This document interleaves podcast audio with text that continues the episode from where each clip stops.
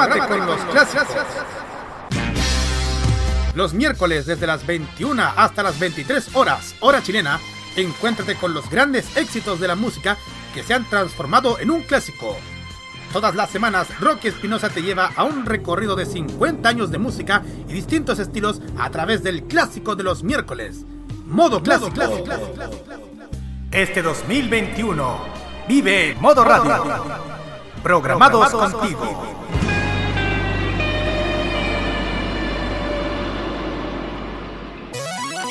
Este 2021, sumérgete en la onda de oyentes.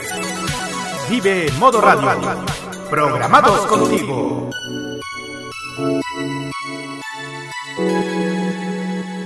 En estos dos últimos años se han reportado varios casos de intoxicación masiva a causa de una misteriosa cápsula. Misteriosa cápsula. La cantidad de víctimas ha ido aumentando considerablemente con cada día sábado que pasa y se espera que la cantidad de afectados crezca progresivamente. A partir de estos momentos, gracias a una sobredosis de animación y música de Japón.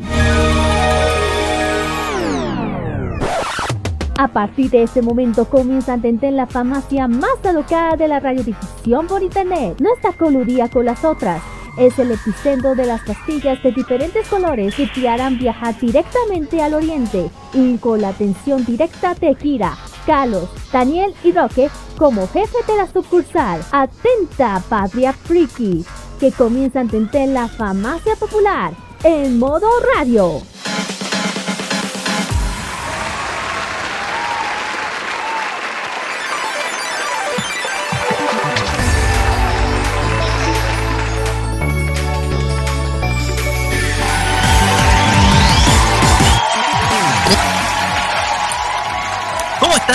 Sean todos bienvenidos una vez más a este nuevo capítulo, el 191 de nuestras divertidas farmacia popular. Así es. Yo pegado de pechada legendaria, canal que he estado viendo muy divertido. Oh. Pues bien, damos inicio a un nuevo capítulo de Farmacia Popular acá en modo radio eh, de este día 21 de agosto. Oye, se nos fue volando agosto se nos se fue así, como, como el viento que hubo ayer en la tarde, fuertísimo, porque casi me vuela el techo, eh, se nos fue volando agosto. Pero más allá de todo esto, saludamos de manera muy cordial en esta tarde a quienes nos acompañan eh, esta tarde de nuestro panel. Estamos hablando de Kira Ninu, y Carlos Pinto Godoy, que nos acompaña en estas tormentosas y lluviosas semanas. Creo que llovió lo que no llovió durante el año. Que siga lloviendo, por favor. Buenas tardes, chiquillos. ¿Cómo, están? Así es, como Roque en este sábado. Estos días bien lluviosos, yo le digo, por favor, lluvia, quédate donde estás, te lo ruego. ya sabes por qué. No te vayas, lluvia. No te vayas, quédate donde estás. Quédate. A la lluvia. Ah, ah, no, algo mejor. ¡Sakura! Deja la carta lluvia en el cielo, por favor, no la quites. Eso. Déjala ahí. No la quites. Muy bien. No la quité ¿Cómo no, no, la quité bastante bien, Roque. Buenas tardes a toda la gente que está sintonizando. Sí, porque igual los pronósticos que estás pasando allá en el sector de la capital, ahí se está lloviendo bastante, pero igual estamos acá para darle lo mejor del entretenimiento muy friki para todos ustedes durante, ah, como ya lo dijo Roque, estas frías tardes de sábado. Exactamente. Pues bien, esta tarde de sábado les vamos a estar acompañando durante estas casi tres horas, dos horas y media, tres horas de diversión y música de Japón, eh, con la compañía siempre agradable nuestra en esta fría tarde para que ustedes se queden con nosotros, comiendo calzones rotos, vaipilla, o eh, eh, en, esa hora, en esa hora del té, el cual fue conseguido este programa, que somos la compañía de la hora del té los sábados, así que eh, o también con, con, una marraqueta con jamón y quesito también. Exactamente, con una marraqueta con jamón y queso. O sea, hay muchos elementos con los cuales ustedes pueden pasarlo bien con nosotros. Pues bien, vamos con el temario porque hoy día en las noticias friki de la semana tenemos cuatro informaciones muy pero muy relevantes acerca del mundo de animación japonesa. Mm. La primera es bien preocupante porque lamentablemente como ha estado sucediendo, eh, sobre todo en el, en el otro lado de el otro lado del hemisferio y sobre todo al otro lado del Pacífico Japón está habiendo una situación muy pero muy difícil en torno al COVID-19 y aquí hay que poner realce porque la cosa acá es que eh, este, esta última semana eh, muchos actores, sobre todo de voz y también algunas figuras del mundo de vinculado a la animación japonesa, han estado contagiados con COVID-19. Hay, han habido muchas informaciones. De hecho, hay un estado de emergencia en Japón. Así que esto es lo que vamos a detallar dentro de la noticia semana. Además de también algunas informaciones, porque, en primer lugar, en HBO Max hay una serie que ha estado dando muchísimo que hablar, porque Animaniacs volvió y volvió con todo. Volvió con todo. Así que esa es una de las noticias que vamos a estar tratando. Además, lo último que se sabe, la última información de live action de Slam Dunk y por supuesto los comentarios o lo más comentado esta semana respecto a la película de eh, Reboot Evangelion 3.0 More 1.0 la cual ya se estrenó oficialmente en Amazon Prime dando diversos comentarios a nivel mundial por supuesto. Todo esto en nuestro primer bloque de noticias de semana y por supuesto, vamos a tener con Kira. ¿Qué vamos a tener esta semana? Sí, estábamos hablando de un tema un poco entretenido, igual un poco relacionado a lo que es la, lo que es un, cinco lindas o extrañas tendencias que dirán que en Japón pasa cualquier cosa y en la belleza también. Así que vamos a hablar de las ya dije, cinco lindas extrañas tendencias de belleza en Japón. Ah, te sabes que me vas a salir con esto, que con la última vez que di la cosa más extraña que en en Japón, que ya hoy en día no me sorprende nada. Digo. Mm. Y acá a lo que me refiero de cosas extrañas. Sí. no voy a nombrar, no voy a decir nada. No, se, se entiende. También vamos a tener nuestros emprendimientos geeks y en esta oportunidad, ¿qué es lo que vamos a tener, chicos? En el, bueno, en el bloque de emprendimiento geek que les toque este sábado, por, primero las mazmorras de capa o capa. Y también por el lado de Corea vamos a Cis y Bro Pop. Vamos a hablar sobre estos dos emprendimientos todo, y de donde se encuentra información, etcétera. Eso. Ok.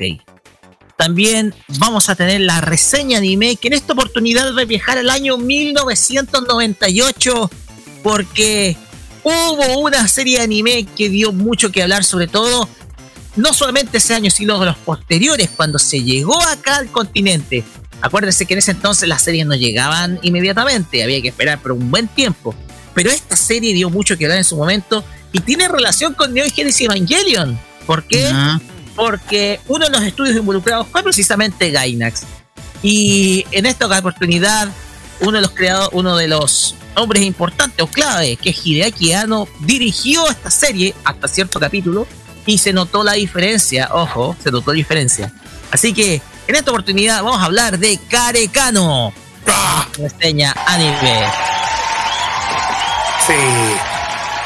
Y por último, la Top Chart que nos lleva hasta Seúl, Corea del Sur, con los grandes éxitos del Mnet. Carlos Pinto. Sí, Voy a decirle una cosa porque eh, ayer ya se apareció un nuevo ranking. Ya apareció un nuevo ranking en Mnet. Pero ya lo vamos a detallar ya la próxima semana en K-Mod. Pero lo que sí vamos a detallar chiquillos, vamos a revisar nuevamente los equipos más escuchados de la semana del 2 al 8 de agosto de, este año y donde hemos encontrado 10 temas inéditos. 10 temas inéditos que hemos, eh, que hemos, que hemos, que hemos encontrado durante el transcurso de, la, de, la, de los K-Mod Express y también en los K-Mod de los días jueves. Así que estén atentos de que, que va a aparecer en el primer lugar de esta semana en la lista de K-Pops en el Acetor Chart.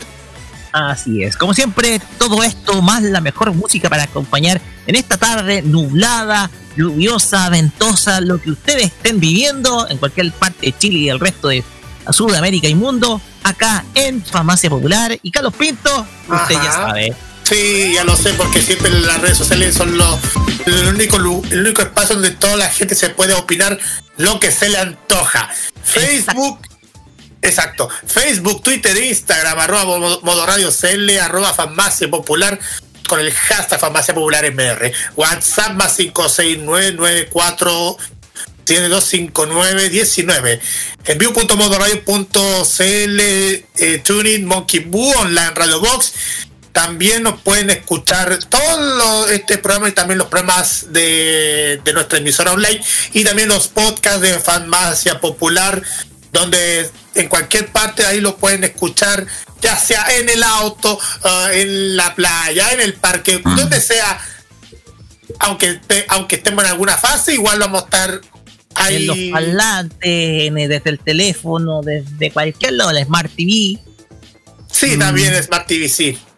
Porque hay un Spotify en los Smart TV también se pueden escuchar este programa. Y no solamente por Spotify, también nos pueden escuchar por otras plataformas como Apple Podcasts, Google Podcast, también Radio Public, Anchor.fm y Pocket Cast.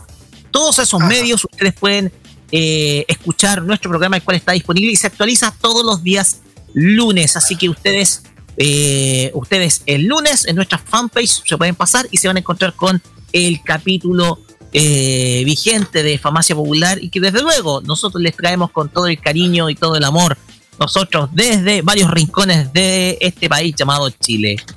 Así es. Y con este aviso vamos a pasar a la música porque vamos a iniciar con una serie, una nueva serie otra vez porque la franquicia Love Live siempre entrega cosas maravillosas. Aparte de los personajes, claro está. ¿Quién Nico Nico Ni? El Nico Nico Ni que es tan tradicional. No tengo defectos, bueno. Pero bueno, vamos a escuchar primero que todo a en esta portada musical a Leila con la canción Start Through the Dream, que es el opening de la nueva serie Love Live, Love Live Superstar, que es la nueva serie de Love Live que ya comienza en este trimestre. Con esta canción vamos a iniciar esta farmacia popular y a la vuelta vamos a tener las noticias de la semana en Japón. Vamos y volvemos con más farmacia popular.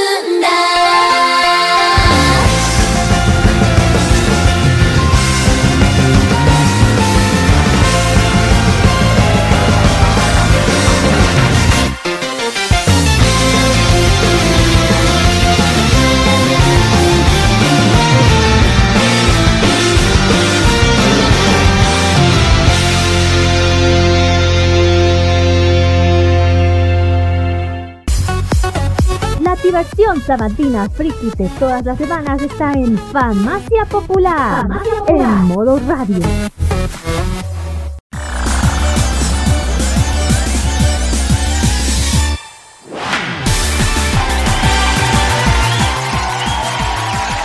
Seguimos acá en Farmacia Popular por modo radio. Ya, llegando a nuestro primer bloque que son las informaciones, noticias, desde Japón y otros lugares. Noticias del mundo friki y como nosotros comenzamos ya este año con esta nueva innovación respecto a cómo distribuimos las temáticas o las informaciones más importantes de la semana. Y lo que vamos a iniciar hoy día es muy serio. ¿Por qué? Porque durante estas últimas semanas se ha estado viviendo una situación crítica en Japón, eh, producto de que eh, en los últimos días eh, Japón ha estado viviendo una situación de estado de emergencia que ha sido nuevamente reactivada desde hace un mes por la temática del COVID-19. Entonces, la situación que está viviendo Japón es un poco preocupante, por así decirlo. una situación que es bastante delicada ¿Por qué? Porque eh, han habido eh, diversos actores de doblaje eh, de o seiyus de la industria de la animación japonesa han estado padeciendo síntomas de COVID-19, ¿ya? De hecho, la información muestra de que durante esta última semana han habido varios reportes de actores de doblaje de Oseiyus, actores de voz japoneses, que han estado contagiados por COVID-19. Vamos a comenzar con la primera que está notificada, esto gracias a Anime News Network, eh, notificada el 18 de, el día 18 de, eh, de este mes, donde el actor de, el actor de voz Makoto no, Nomura se encuentra hospitalizado por COVID-19. Makoto Nomura ha protagonizado diversas, eh, diversas obras y ha trabajado en, en eh, tareas de tanto de estudio Ghibli como también de Fuji TV, ¿ya? Makoto Nomura eh, fue hospitalizado el, pasado día 5 y recién se notificó el día, eh, este día, esta semana, ¿ya? Pero no fue el único, ¿ya? Producto que una actriz que participa tanto en Buruto como Eureka 7, que es Yuko Sanpai, Sanpei, perdón, Yuko Sanpei, también fue diagnosticada con COVID-19 eh, durante esta semana. A pesar de que ella no está hospitalizada, dio positivo a través de la muestra del PCR, ¿ya? Entonces eh, se encuentra con eh, completamente paralizada con sus actividades, por lo tanto no puede realizar actividades en estos momentos. Entonces ella se encuentra completamente en una situación de cuarentena eh, para que ustedes se den cuenta, ha protagonizado diversas series como Eureka 7, Idol Master eh, y principalmente en eh, la serie Boruto, Naruto Next Generations, ya donde ella dobla a ciertos caracteres, ya. Y también Capitán, la nueva serie de Capitán Subasa, ya. Un mm. poco para detallar el caso de la actriz Yuko Sanpei.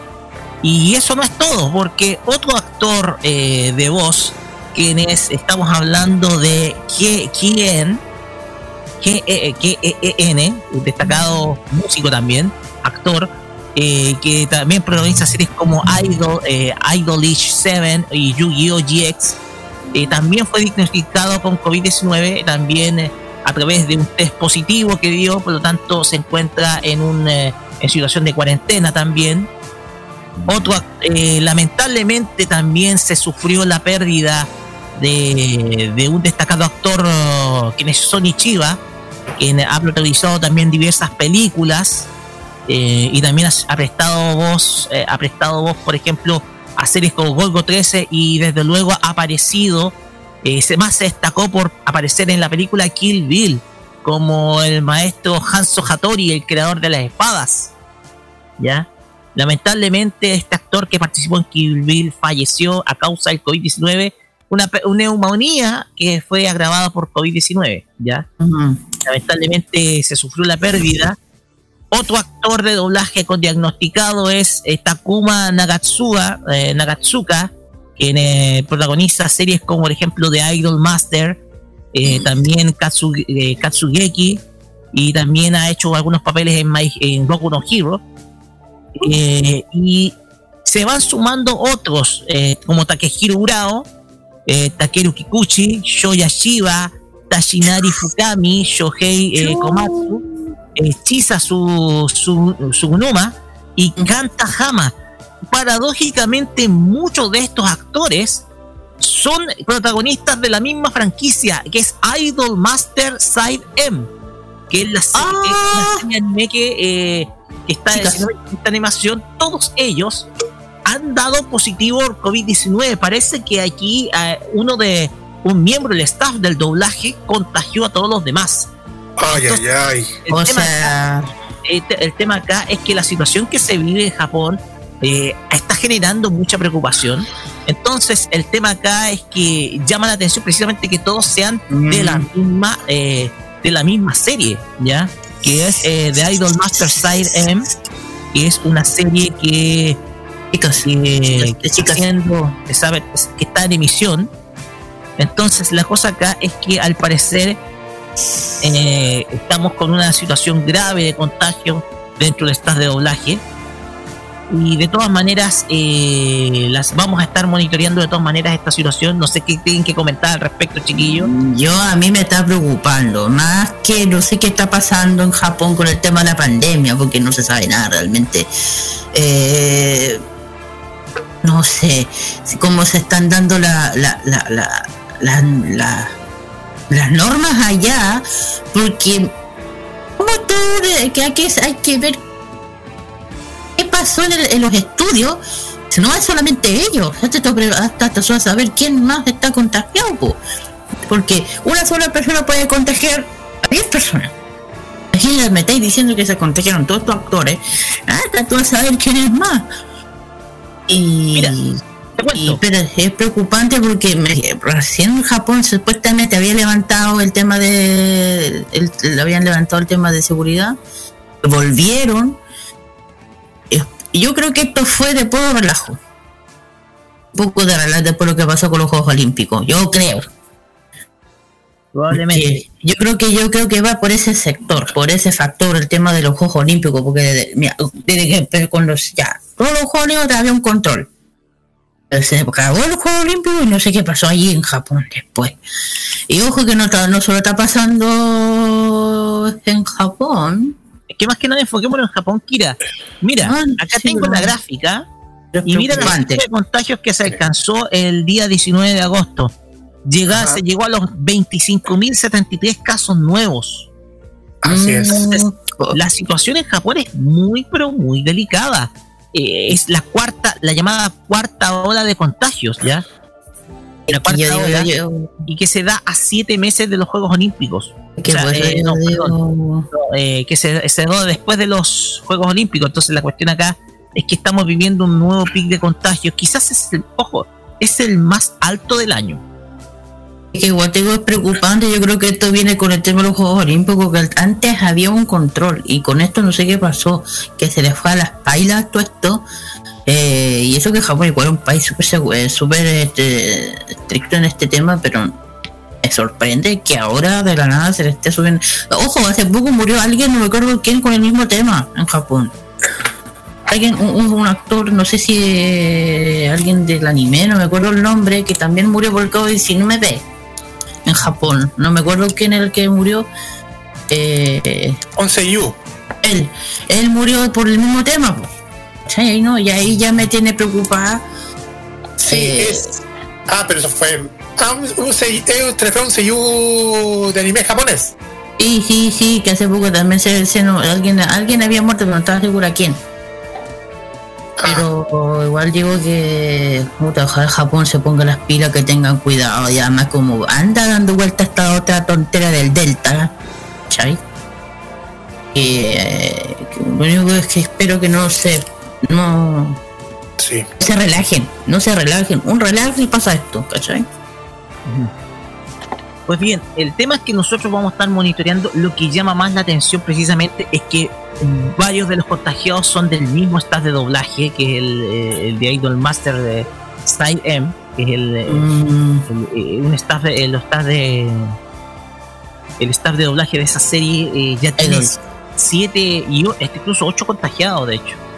Entonces la cuestión acá es que lo más probable es que alguien haya llegado con eh, alguien un positivo haya llegado al, al, al, estudio, y haya contagiado a los demás, ¿ya?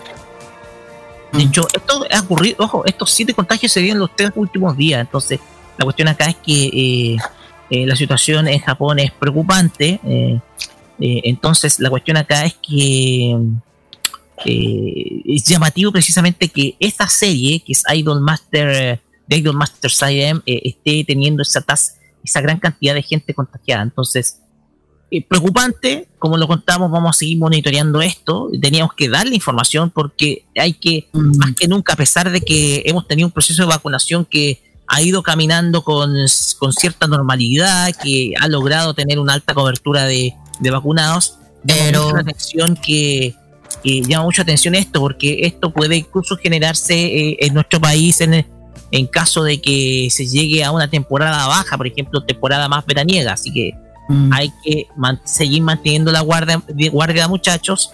Y nada, ojalá que Japón pueda superar esta situación. Lamentablemente se tuvo que, se tuvo que, se tuvo que lamentar el fallecimiento de este destacado actor japonés que es Sony Chiba, quien participó en Kill Bill. Para quienes no conocen, el maestro Hanzo Katori, el que hace a la espada a la, a la Cobra Negra, la protagonista Uma Chuman. Entonces, eh, lamentablemente falleció. Entonces, el tema es que más que nunca no hay que bajar la guardia, sobre todo cuando está la variante Delta rondando. Mira, de hecho, las noticias estaban estaba escuchando que el gobierno quiere levantar la frontera. Yo, en estos momentos, yo creo que es mala idea. Mala idea. Yo encuentro que todavía no. Yo creo que no. Okay. La gente opina lo mismo porque ya creo que falta, falta, falta. No, no lo hagan, no lo hagan. Pues bien, Muchachos, pasamos a la siguiente noticia porque aquí eh, tenemos que comentar algo respecto de un esperado regreso que se ha dado, sobre todo en HBO, eh, en HBO Max, porque sin duda alegre. algo alegre. fue un retorno glorioso y digamos lo fue un gran retorno de Animaniacs a la animación. Eh, da muestra que la serie está, está hecha para estas épocas todavía, con esa sátira política, y ello también generó muchísimos comentarios. Así que, estimado Carlos Pinto, por favor, denos la información del momento respecto a Animaniacs. Así es, Roque. Chiquillos, ahí, tal como ya se lo mencionó Roque, los personajes de esta clásica serie de Warner Brothers Animaniacs van, ya llegaron al catálogo de HBO Max en una nueva versión y remasterizada.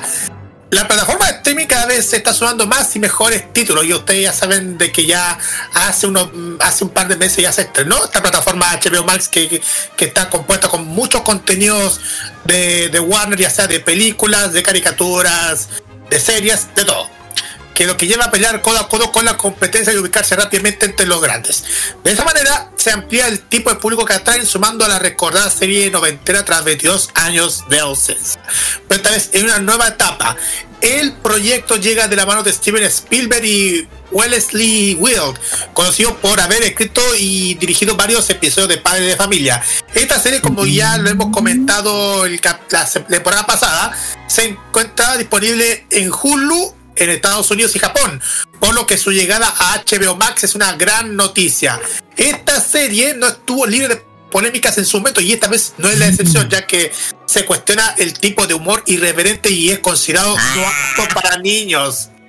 Sí, Animania, nunca ha sido para niños. nunca ha sido para ellos. Nunca, nunca, nunca. es, una, es una serie que trata eh, de sátira más que nada. Es una sátira al negro. Hollywood. Una sátira del mundo de Hollywood porque hay tenido mucho, muchas figuras del espectáculo ahí en la serie. Y también en el mundo político. Entonces, la serie está indicada. Oye, la serie está hecha para esta época Sí. Bueno, lo pueden, lo pueden ver casi toda la familia. Hasta los jóvenes. No, no, no, cuidado con lo, con lo que acabas de decir. Cuidado, Animania no es para toda la familia.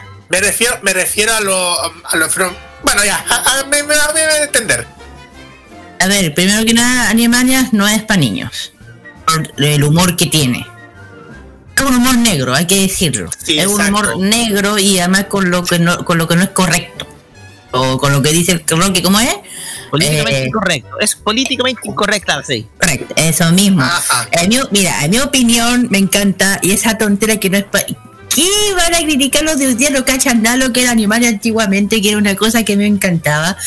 Eh, cómo se reía de la gente, de las cosas, de, lo que. De hecho, o sea, habían capítulos que me mataban de la risa que de los políticos en Estados Unidos se los mata, se, se los tomaban para el hueveo y yo, puta.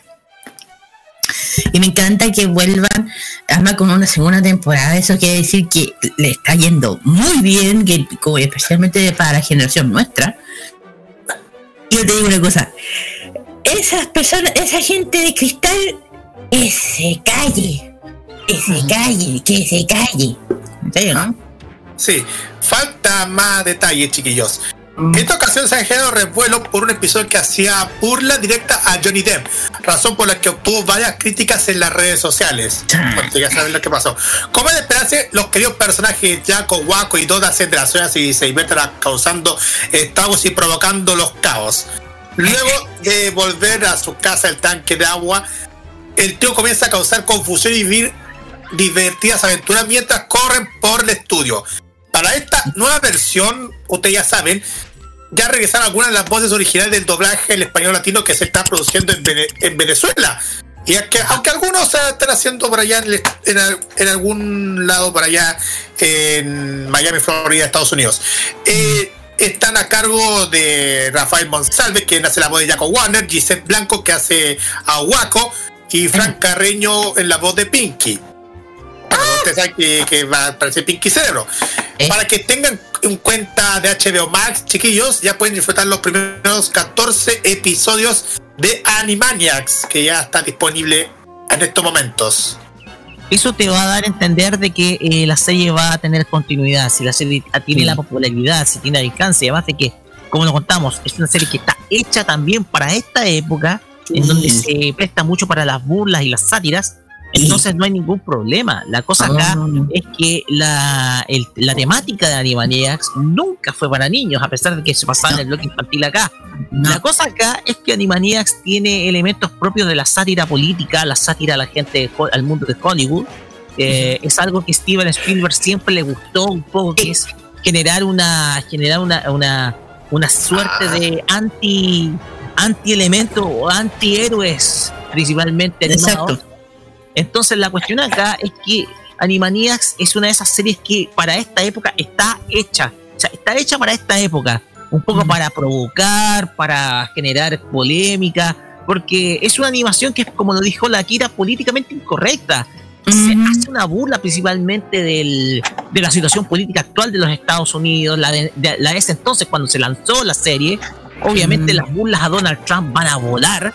La cuestión acá es que la, cu- la cuestión acá es que Animaniacs es una serie que es una serie muy poco ortodoxa en ese sentido y además de que ha logrado envejecer bien, la serie envejeció Mm. muy bien. Tiene personajes memorables como Pinky Cerebro que lamentablemente terminaron ganando el protagonismo. El tema acá es que eh, el tema acá es que la serie está hecha y perfecta para HBO Max. Entonces Sí. la cual acá, eh, si llega con el doblaje original hecho en Venezuela, va a ser simplemente extraordinario porque no solamente va a traer el factor nostalgia, sino también va a traer elementos que son hechos para la época. De hecho, a ver, el Animaniacs antiguo se burló de muchas personalidades políticas, Mucho, de Bill Clinton, mucho, se mucho. burló de Saddam Hussein, se burló de se burló de. Boris Yeltsin en ese momento. Entonces, acá, no, estoy, estoy hablando del de entonces, el de antes. ah, sí. En los 90, cuando se también se burlaba de Bill Clinton. Así Ah, es. Will Clinton era completamente sacado a colación en la serie. Entonces, la cuestión acá es que obviamente en este mucho hay mucho morro por cómo cuál va a ser la actitud ahora de Animaniacs frente a Donald Trump, en donde yo por ser Spielberg lo pasean, se lo van a pasear como quieren. Entonces acá esa, ese estilo provocativo que tiene la serie está hecho para la época. Entonces, la cuestión acá es que sin duda alguna Animaniacs le va a ir muy bien en eh, HBO Max y sin duda alguna con eso va a dar paso a una siguiente temporada, la cual también va a ser primero eh, emitido por Hulu y después por, uh, y HBO después Max. por HBO Max. Así que Eh, Nada. Así es.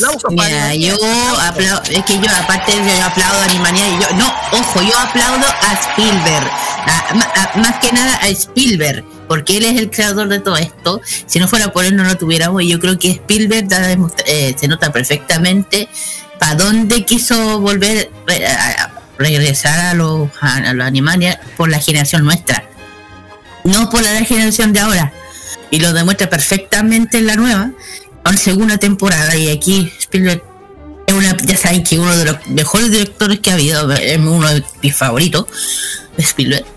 Y, y yo te digo, gracias Spielberg por volverlo a la vida, con el mismo humor de tiempo, de hace tiempo, que se echaba de menos.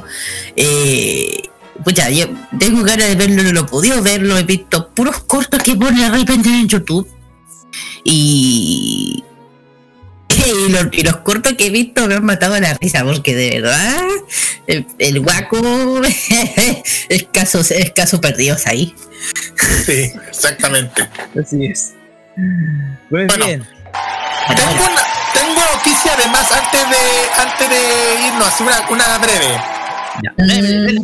Breve, chiquillos, porque aparte de que Animaniacs se regresó en HBO Max, eh, mano, que se estrenó esa, esa nueva serie, una serie que también le regresó, pero tal vez en Disney Plus, es la clásica serie sitcom de los 90, Dinosaurios, esta, clase, esta serie sitcom de la familia Sinclair, que lo vimos en Canal 13. Está disponible en Disney Plus por, por, por si tienen algún detalle de qué se trata esta serie. Bueno, esta serie. Ah, vamos a ver, ahí está. Recorda, recordar producción que cuenta con cuatro temporadas completas y forma parte de las grandes novedades que presenta Disney Plus. Basa, se basa en la vivencia de los Sinclair, una familia de dinosaurios que a través, atraviesa las mismas temáticas de una familia de los Estados Unidos en la década de los 90, chiquillos. Sí, sí, lo sé. Exactamente, un dato free, chiquillos. Lamentablemente el final fue muy, pero muy deprimente, digamos. No comen, no comen. No comments. Ahora sigamos con la siguiente. A la siguiente porque Kira nos va a traer algo que para los fanáticos de los 90 también va a traer pero mucho, mucho, mucho, porque es algo que esperaban desde hace mucho tiempo. mucho tiempo. Esta es una noticia que viene con esta canción. Sí, esta es una noticia que creo que a, a muchos, a muchos han estado esperando desde hace, desde el año más o menos De- Desde décadas, 1990 no, o 93, del 93. Del 93, esta weá, perdón el garabato, hemos estado esperando desde el 93 esta noticia. Así que aquí lo dejo. ¿Por qué? Se- por fin, después de tantos rumores, es verdad. La nueva película de Slam Dunk va a llegar a fines del 2022. Por fin. Por fin. Por fin. Por fin. A ver, eh, bueno, aquí, bueno, Ta- Takahiko Inoue, por fin, creador de manga y escritor dirigida de esta historia original de él.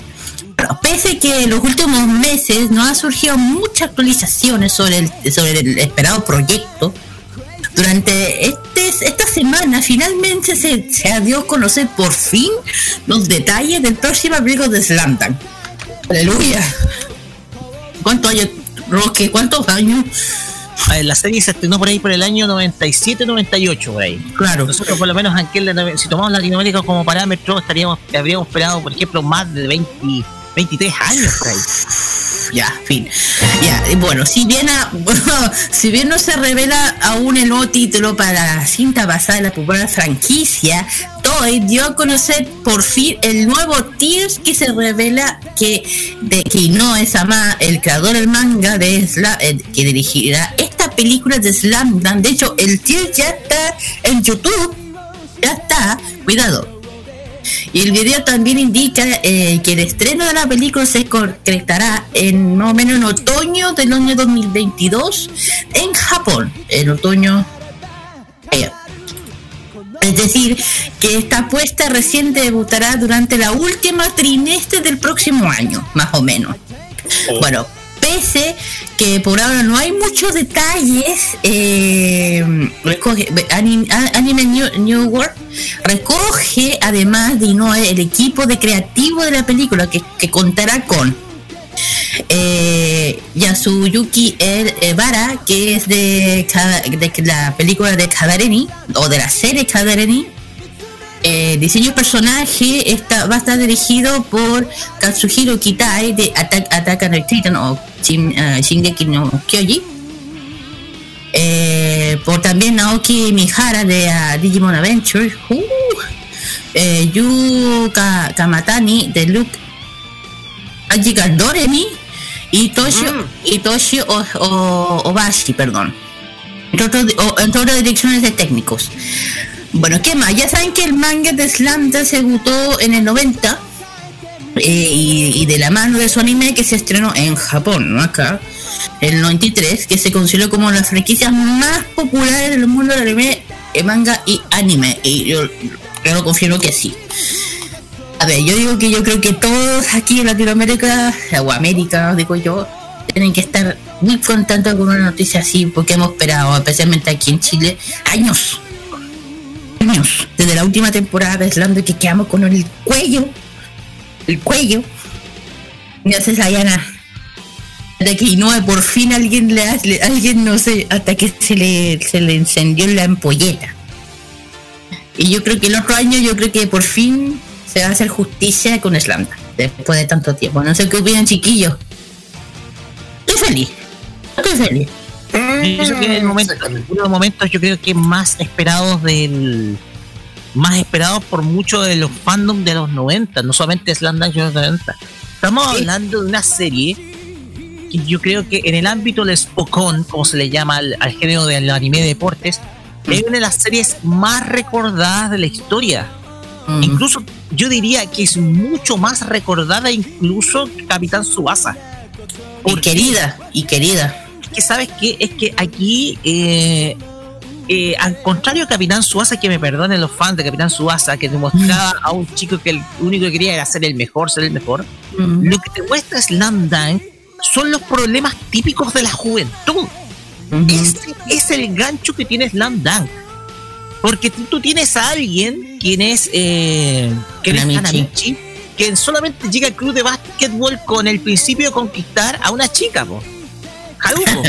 El Sí. tema acá es que después de, de a poco comienza a interesarse en dicho deporte y comienza a apasionarse y comienza a ir mejorando su técnica. El tema acá es que también tienes otras historias, historias que son simplemente extraordinarias y maravillosas, sobre todo, eh, sobre todo de algunos personajes que están muy bien hechos, ¿cachai? O sea, son Sí. personajes que están muy bien hechos. El tema acá es que eh, Slam Dunk tiene eso. El tema es que Slam tiene ese elemento. Por ejemplo, Mitsui. El Mitsui. personaje de Mitsui es maravilloso. Sí, tiene una historia así bien, bien fuerte, ojo, al. Exactamente. Es, el personaje de Mitsui, es- de Mitsui es maravilloso. Mm. Porque tú te das cuenta que es un peleonero, pero que tuvo un pasado brillante como basquetbolista y luego de, de una lesión, una depresión lo hizo caer y transformarse en un tipo pato malo, como a llamar acá. Pero después, ante el profesor Ansai, le dice, ¿sabes qué? Quiero volver porque me apasiona esto. Y da uno de los episodios más emotivos y más Sí. que ha dado el- yo pienso que el anime en general, que es su reconversión, entonces, para mí, Sí. Es un personaje muy bien hecho, tiene muy buenos personajes Land Dunk, y yo creo que en ese sentido la serie es fantástica, entonces, yo aplaudo su regreso y yo espero la Mm. serie, yo espero la película, ojalá poder verla en algún momento. Yo también, ojalá, ojalá que llegue a Chile. Yo creo que llega a llegar a Chile, créeme, todo el mundo va a quedar pegado en, en el cine o en la tele, te digo, nadie se va a mover, te lo digo yo. Esperamos que ojalá sea el momento. Mira, una, una de las historias que me gusta es la, la parte de, de Mitsui, es de Ryota Miyagi, es del, del Ryota. ¿Por qué? Porque el, bullying de, de un jugador de que es bajito, tú cachai, que siempre se discrimina, que... típico, ¿no? Que al final Ryota demuestra que no importa el tamaño o no en el básquet, porque está- saben perfectamente que casi todo lo que está en el básquet son enormes, enormes, de casi un metro noventa. No, sin decir del, del jefe gorila. Ese es un mastodonte. Pero Ryota a mí me gusta porque nunca se rinde. Se rinde, y además que el yunta, pero yunta de Sakuragi, el yunta de Sakuragi, todo el rato. Ay, los dos. Y también el caso de Gorila. Gorila es toda la contradicción. El tipo más temido, más fornido, el capitán de equipo de básquetbol respetado. Y a la vez Ah. el chico, el hombre más inteligente de todo el, de todo el colegio, de todo el instituto, el de mejores notas, po. Akagi, el Akagi. Exactamente, eh, gorila. Entonces, igual de contradictorio porque por un lado, pucha, parece tipo gato malo, tipo tosco, pero es inteligente. po. Claro, pues además, que- ojo, está el otro, el, el jefe orangután, el del equipo de Kainan, El de el, el, el orangután. Así le puso el Sakuragi, por el jefe orangután y el jefe gorila. El capítulo de Kainan eh, es uno de los más inolvidables a pesar de que pierde. eh, Chohoku pierde ese partido, es inolvidable ese partido de, Sí. Basquetbol contra, junto con ejemplo contra Choyo o Ryonan. No, Oh, yo, yo. De, Dale, hecho, otro, de hecho, o- otro de los personajes que a uno le gusta mucho de Slam, ¿cómo se llama este de pelos parados, de pelo negro que era del equipo? ¿Cómo se llama este? de Kainan, El de pelo negro parado, ¿cómo se llama este personaje del jugador este? Que siempre Sakura que anda detrás de él, yo quiero, quiero pelear con, jugar contigo. ¿Quién era? Ayúdame, ¿cómo se llama este, este jugador? No sé si era Kainan, parece que era el Kainan. Alto, pareció a Sakuragi, pero el pelo negro. Claro. Ah, deja, deja de buscar, por mientras comenten. No, tema no. es que vamos a estar esperando el- esta película porque yo creo que es la gran deuda que quedó de- del anime. Eh, es la gran deuda que quedó del anime. Entonces, el, el tema acá es que vamos a ver a- acá probablemente veamos el nuevo el, el verdadero final de la serie, las Bueno. nacionales que muchos quedaron que eh, muchos quedaron colgados, qué van a pasar, qué va a pasar con las nacionales, etcétera. Ahí quedó. Eh, ¿No es, no es Takesato no? No, no. no es Kyota, Ah, no, eh, eh, Shinichi Maki, no. no, no, ahí sigue. Minu- eh, si no me equivoco. Jota, Creo, creo que era él. Creo que era El él. mono, el mono pelirrojo, bueno, le llama Hanamichi. Ese. Ese. Ese. Ese. Que todo el- Ahí está, Kyoto. O sea, Kyoto, ahí está. Kyota, Kyota, Ahí Kyota no está. Naga se llama. Ese que todo el rato le decía a Sakura que Kyoto mono pelo rojo. Ok, pasemos siguientes noticias, chicos. Ojo, y sin decir, oye, otro- una cosa, ojalá que si, esto llegase el otro año, ojalá podamos volver a ver, escuchar los doblajes en latino, especialmente de René García, que recuerden que hizo la voz de Sakuragi. Hoy sí, es verdad. Una cosa, Exactamente. Sin dejar de eso. ojalá. Ojalá. Ojalá tengamos. Ya vamos a la siguiente. Vamos a la siguiente noticia, la última de esta jornada, porque, ojo, tengo una noticia importante de posteriormente para darles, eh, cortita, porque Neon Genesis Evangelion ha dado mucho que hablar en el último tiempo, producto de su estreno en las eh, en la plataforma Amazon Prime Video. De hecho, el eh, de hecho, su estreno en Amazon Prime, no solamente en Japón, sino a nivel mundial, fue de los más comentados en, las redes sociales en, la última semana. O sea, hemos, eh, ¿a qué nos referimos nosotros? Desde su estreno en Amazon Prime Video, la película, la cuarta película de Rebuild of Evangelion, así se llama la saga, Rebuild of Evangelion, no es Neon Genesis Evangelion, sino Rebuild, quien es 3.0 more 1.0 Tries Upon a Time, como se conoce también eh, tem- en, en título extenso, ha generado una gran cantidad de streamings de parte de influencers y comentando esta película, ¿ya? Eh, el fin, eh, la película, debutó en los servicios de streaming el día 13 de agosto, en, eh, tanto en eh, Japón como también en Francia, Alemania, Italia, Brasil, Portugal, eh, eh, España, también en toda Latinoamérica, eh, también en China, en la India y en Corea. Entonces, y en más de 28 lang- lenguajes está disponible esta película, la cual ha generado una gran cantidad de comentarios, no Mm. solamente a nivel en Japón, sino también a nivel mundial. O sea, hemos visto varias personas destacando precisamente varios aspectos, etcétera. La cosa acá es que, eh, digámoslo, la película eh, que en Japón recaudó, bueno, eh, desde su lanzamiento del cine recaudó cerca de 95 millones de dólares y se mantuvo por mucho tiempo en, eh, se mantuvo por mucho tiempo en los en, en los primeros lugares de los de los rankings del cine de Japón. El tema es que la película ha generado no solamente muchas visualizaciones, sino muchos comentarios, ¿ya? Algunos mm. hablan, bueno, eh, definitivamente este es lo último, esto es lo último que se da de Neo Genesis Evangelion. Algunos apostaron por un final que, algunos dijeron que este final eh, iba a ser similar al anterior, con un aspecto mm. filosófico, etcétera.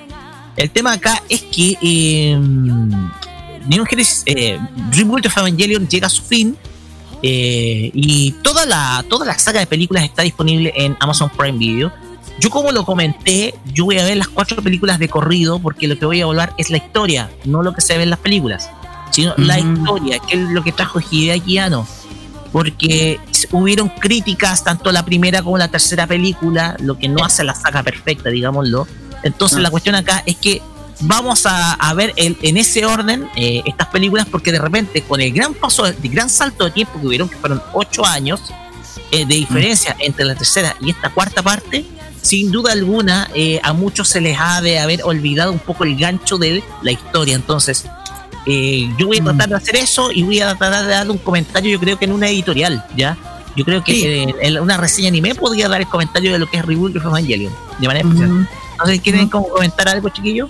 Mira, yo, mira, yo cacho, mira. A ver, eh, la, mucha, yo estaba escuchando que no mucha gente entendió lo que yo estaba leyendo, en lo que pasó con la última película de Evangelion, o no lo entendieron. Y yo digo una cosa, mira, de la primera película de Evangelion hay que decirlo, hay que tener la cabeza bien fría para poder entenderla, ¿cachai? Muy fría. La cabeza, te voló la cabeza, de hecho. Es que hay que tenerlo bien. ¿Por qué lo digo? Porque si estamos hablando de esta nueva, imagínense que la antigua es mucho más, tienes que tener más fría la cabeza, porque la, antigua es mucho más difícil de entender. Porque hay que decirlo, las series de los 90, como Evangelion o lo que son estas series de, con una temática bien, con historia bien profundas y fuerte, hay que entenderla con la cabeza súper fría. Te lo digo yo, como somos de esa época, de los años 90 de la serie antigua ya te puedes saber.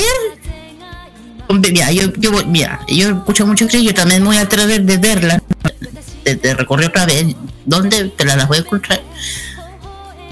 Porque yo digo, si la gente, y yo creo que la gente que no está entendiendo son la gente de, hoy, que no, no conoce muy bien la, la, historia real o la origen del Evangelio. La, la historia original. La historia original yo creo que la gente que somos de la época, tanto Roque o yo, si, pues, vemos la, película hasta hoy día, hasta la nueva, a lo mejor lo vamos a poder entender porque sabemos el concepto de la historia de Evangelion. La gente de, hoy hecho, me de hecho me la sé la serie de memoria porque la he visto varias veces yo es que, es que a eso a eso es lo que voy. La gente que dice que no la entiende es porque es la, son la, es la generación de hoy en día no has visto nunca el de los 90. Yo en los 90 lo vi como dos veces y ya con las dos veces la entendí de una forma, pero cuando vi la última capítulo yo quedé para la cagada, te digo. Y la película, la primera película es de los 90 de Evangelion, que es casi, yo la encuentro una de las mejores. Además que es muy fuerte. Eh, Visualmente extraordinaria, pero difícil de entender, te voló la cabeza, de hecho. Sí, además pasa cada cosa loca que, que se fumaron, yo dije cuando hice nuestra película, que se fumaron, porque hay cosas súper locas. Pero hay que decirlo, la gente que dio la serie de hoy día, la película, perdón, de Evangelion hoy en día son las personas que no... nuevas, la, la gente joven nueva, que no entiende. Antes, de decirle a, un, unos cabros de hoy en día que se vean a Kira, no van a entender ni una tontera. ¿Cachai, no? Akira es un ejemplo, Akira. No va a entender nada. ¿Por qué? Porque tienes que leer el manga. Y mira, yo tuve que leerme el manga para poder entender. Hace mucho tiempo para entender Akira. Y cuando lo leí entero, que no sé, no sé cuántos tomos son, lo entendí, ¿cachai? Así es. Eso que, lo, leí hace mucho tiempo. También el manga de Evangelion, ojo, también tiene un manga. hay que leer el manga también para entenderlo en la versión de, que es la visión de la visión de Yoshiyuki Sadamoto, que es el diseñador de los personajes. Exacto, yo digo, siempre dice, a veces el manga hay que leerlo antes para poder entenderlo, porque ahí viene toda la historia, ¿cachai? Es lo que digo. Para muchos, Yoshiyuki Sadamoto, el, el gran, el, hombre que le dio la vida y la personalidad a cada uno de los personajes de Evangelion. Carlos Pinto. Mira, yo concuerdo con lo que dijo la Kira. Concuerdo con lo que dijo la Kira sobre esto de Evangelion. No tengo muchos comentarios que decir, pero. mm, Pero me sorprende. Me sorprende por el tema de lo que están diciendo de, de Evangelion de, de, lo, de esta película. Y. Mm. ¿Puedo comentar, ¿Puedo comentar una cosa? Sí, sí, dale. ¿Puedo comentar algo acerca de por, por- muchos streamings. Sí, de hecho, hasta incluso conocidos tuyos la vieron. Mira, no, si mira, hay algunos, no, pero la verdad no sé si hay unos conocidos que la hayan visto. Voy a echar una miradita durante el transcurso de Sí, estos días. Pero, pero puedo decir una cosa. Creo que cuando apareció, yo pienso que con esto de la aparición de la película de Evangelion en Amazon Prime puede que a lo mejor la gente pueda seguir enganchando más, eh, no solamente en el tema de, de la fanaticada de Evangelion, sino que mm, al, al tema de Amazon Prime, que la gente pueda enganchar más anime dentro de esta plataforma y pueda quizás, quizás pueda superar más el superar más a la otra plataforma, por ejemplo, como, como Netflix. No, yo en estos momentos digo que no creo. No. Porque recién, yo creo que en estos momentos yo estoy diciendo que no. ¿Por qué? Porque recién Amazon Prime se está metiendo y metió Evangelion porque sabe que este es un tema. Evangelion es tema. Y yo te digo, va a entender Evangelion, pero hay un problema. Ah, ¿Cuál? Si quieren conseguir la serie de los 90, eso va a ser mucho más complicado. Hay derechos de por medio, de hecho. Eso digo, porque los derechos de la serie normalmente tiene otro derecho y el de las películas es otro derecho. Pues si Amazon Prime quiere tener la serie normalmente va a ser muy difícil.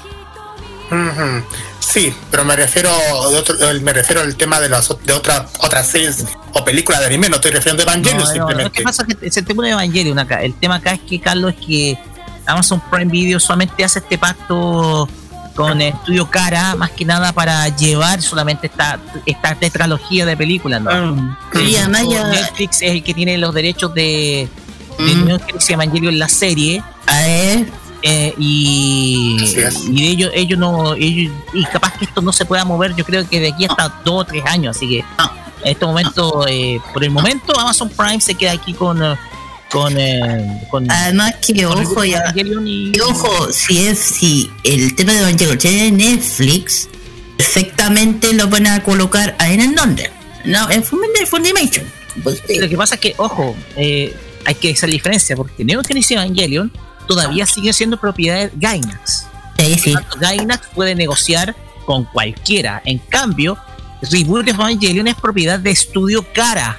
Claro. Estudio Cara es propiedad de Hideaki Anno. Entonces. Hideaki Anno puede separar, puede negociar por separado absolutamente de Gainax.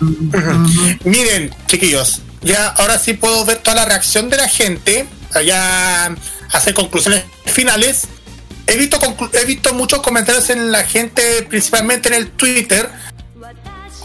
Ponte tú, el- un usuario que se llama, a ver, deja de buscar el- la persona, ahí está. Dice, vivir el manga, dice, la película Evangelion 3.0 se convierte en el estreno más visto en Prime Video Japón. Eso ya lo sabemos. Otro usuario que dice que la reacción al ver Evangelion 3.0 y se pone un, un GIF de una persona que se está riéndose.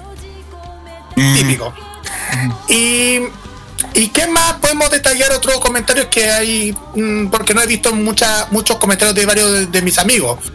Solamente he visto comentarios de otras personas. Ponte tú, una persona que dice Valentín Pérez, que de un grupo de doblaje mexicano, dice que, que se filtró los créditos de la cuarta película of Evangelion. ¿Cómo? Sí, se dice que se filtró los créditos, pero es una, una cuestión, Ah, ya. no es una cuestión de siempre. Ya, ya, pero no hay Pero- mayores reacciones.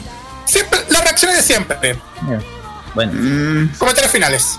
ya. No, más que nada, yo de mi parte, cuando tenga la película, yo voy a ver las cuatro películas de corrido y ahí yo voy a emitir una opinión, ¿ya? también, Así que eh, yo creo que vaya a ser una reseña a nivel específico para esto, ¿ya? también. Ya chicos, antes de ir con la música, tengo una noticia de o sea, no tan de último momento, pero sí más o menos sorpresiva porque la película Kimetsu no Yaiba Mugen Train se va a estrenar por la cadena de cines Cinemark. Por El próximo 30 de agosto, Tanjiro, Rengoku, Inosuke, Nezuko y Zenitsu llegarán a Cinemark con Kimetsu no Yaiba Mugen Train. El estreno podrá verse en gran parte en los cines de nuestro país y la preventa para adquirir, eh, para adquirir los boletos se realizará en la página oficial de Cinemark a partir de este lunes 23 de agosto. Se va a agotar, se, va a agotar, se va a agotar, créeme, La película será exhibida únicamente en su versión en japonés con subtítulos en español y no Bien. podrá, no se podrá comprar por protocolo sanitario comprar más de cuatro entradas por persona. Información que nos compartió y tenemos que dar gracias a la gente de nianime.cl, los cuales nos eh, dieron, eh, los cuales a quienes agradecemos esta información. Pero señoras y señores, si ustedes quieren sentir la experiencia de ver Kimetsu no Yaiba Mugen Train, la oportunidad es este 30 de agosto. Así que, muchachos, desde el 23 de, desde este lunes 23, pueden comprar sus entradas con un límite de cuatro entradas por persona, muchachos.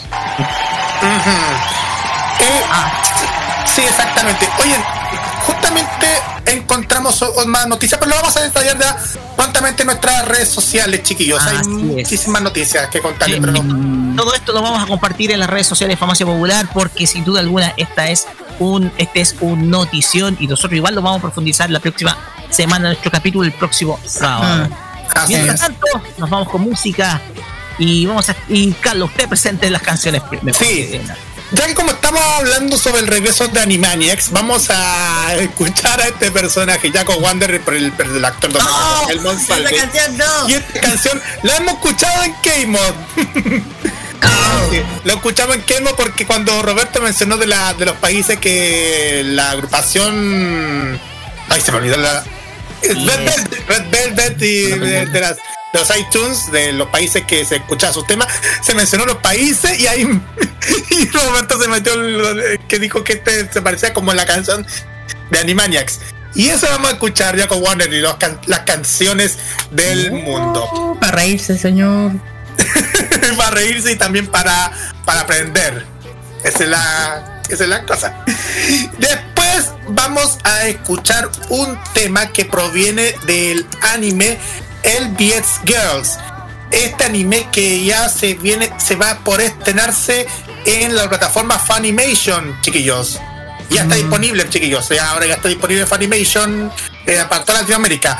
Se, eh, se trata de Rikako Aida y el tema Dream Hopper, opening de esta serie LBS Girls.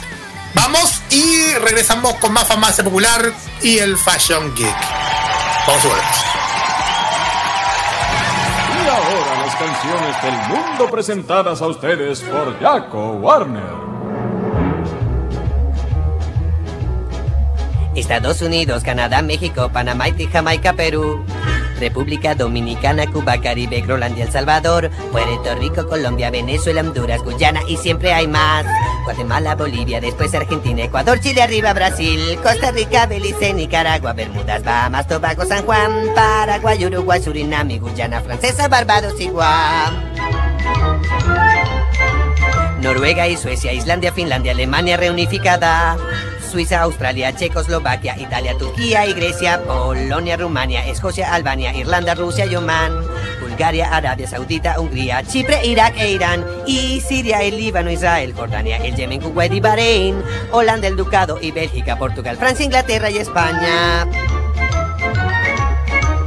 India, Pakistán, Birmania, Afganistán, Tailandia, Nepal y Bután, Camboya, Malasia, Bangladesh y Asia, China, Corea y Japón, Mongolia y Laos, el Tíbet, Indonesia, Islas Filipinas, Taiwán, Sri Lanka, Nueva Guinea, Sumatra, Nueva Zelanda, Borneo y Vietnam, el Túnez, Marruecos, Uganda, Angola, Zimbabue, Djibouti, Botswana, Mozambique, Zambia, Suazilandia, Gambia, la Guinea, Argelia y la Ghana. Burundi, Lesoto y Malawi, Togo, el Sahara español ya no está. Níger, Nigeria, Chad y Liberia, Egipto, Benín y Gabón. Tanzania, Somalia, Kenia y Mali, Sierra Leona y Argel. Dahomey, Namibia, Senegal, Libia, Camerún, Congo, Zaire, Etiopía, Guinea, Bissau, Madagascar, Ruanda, Mallorca, Caimán. Hong Kong, Abu Dhabi, Qatar, Yugoslavia. Creta, Mauritania y Transilvania, Mónaco, Liechtenstein, Malta, Palestina, Fiji, Australia y Sudán.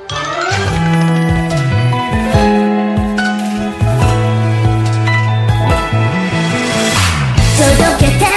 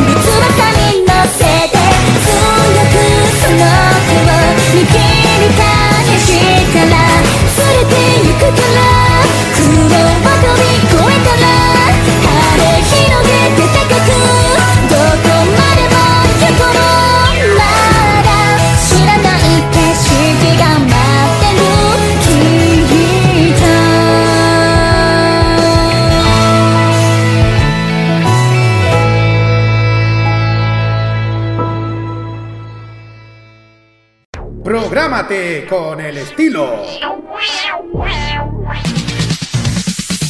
Los jueves, desde las 21 y hasta las 23 horas, hora chilena, disfruta del estilo que contagia las emisoras de todo el mundo. Todo lo mejor del baile y la coreografía, las novedades musicales semanales y lo mejor del sonido de Corea del Sur llega todas las semanas junto a Alice, Kira, Roberto Camaño y la conducción de Carlos Pinto en Keimo. Este 2021 vive en modo radio, programados contigo. Un viaje a través de los recuerdos de la televisión nacional e internacional es lo que te ofrece Telearchivos Retro en su canal de YouTube. Transpórtate a otros tiempos y deja tu comentario en nuestro extenso material de archivo el que cada día crece más y más gracias a nuestros constantes hallazgos. Entra a youtube.com, búscanos y suscríbete. Recuerda que somos Telearchivos Retro. Este 2021 disfruta de los grandes éxitos de la música. Vive modo radio, programados contigo. La moda y las tendencias de Japón están a partir de ahora con Kira y su Fashion Geek. En Farmacia Popular.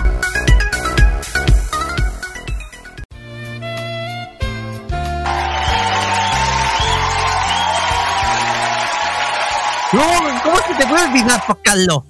Hoy estamos al aire. Y sé que Ah. estamos al aire, pero usted. No, ¿Qué? que- ¿dónde está Roque? ¿Dónde está? Pues bien, Ya, hombre. continuamos. Son cosas que pasan de- detrás de programa. Continuamos en Farmacia Popular por modo radio y llegamos al mundo de Japón con nuestra amiga Kira y su Fashion Geek. No se diga más. Pues Sí. nos Kira, ¿qué nos trae el día de hoy? Bueno, vamos a hablar sobre un tema extraño pero lindo. Porque no sé. No, cinco lindas y extrañas tendencias de belleza en Japón. Ya saben que en Japón, con esas cosas extrañas, pasa cualquier cosa. Me quedo gaya.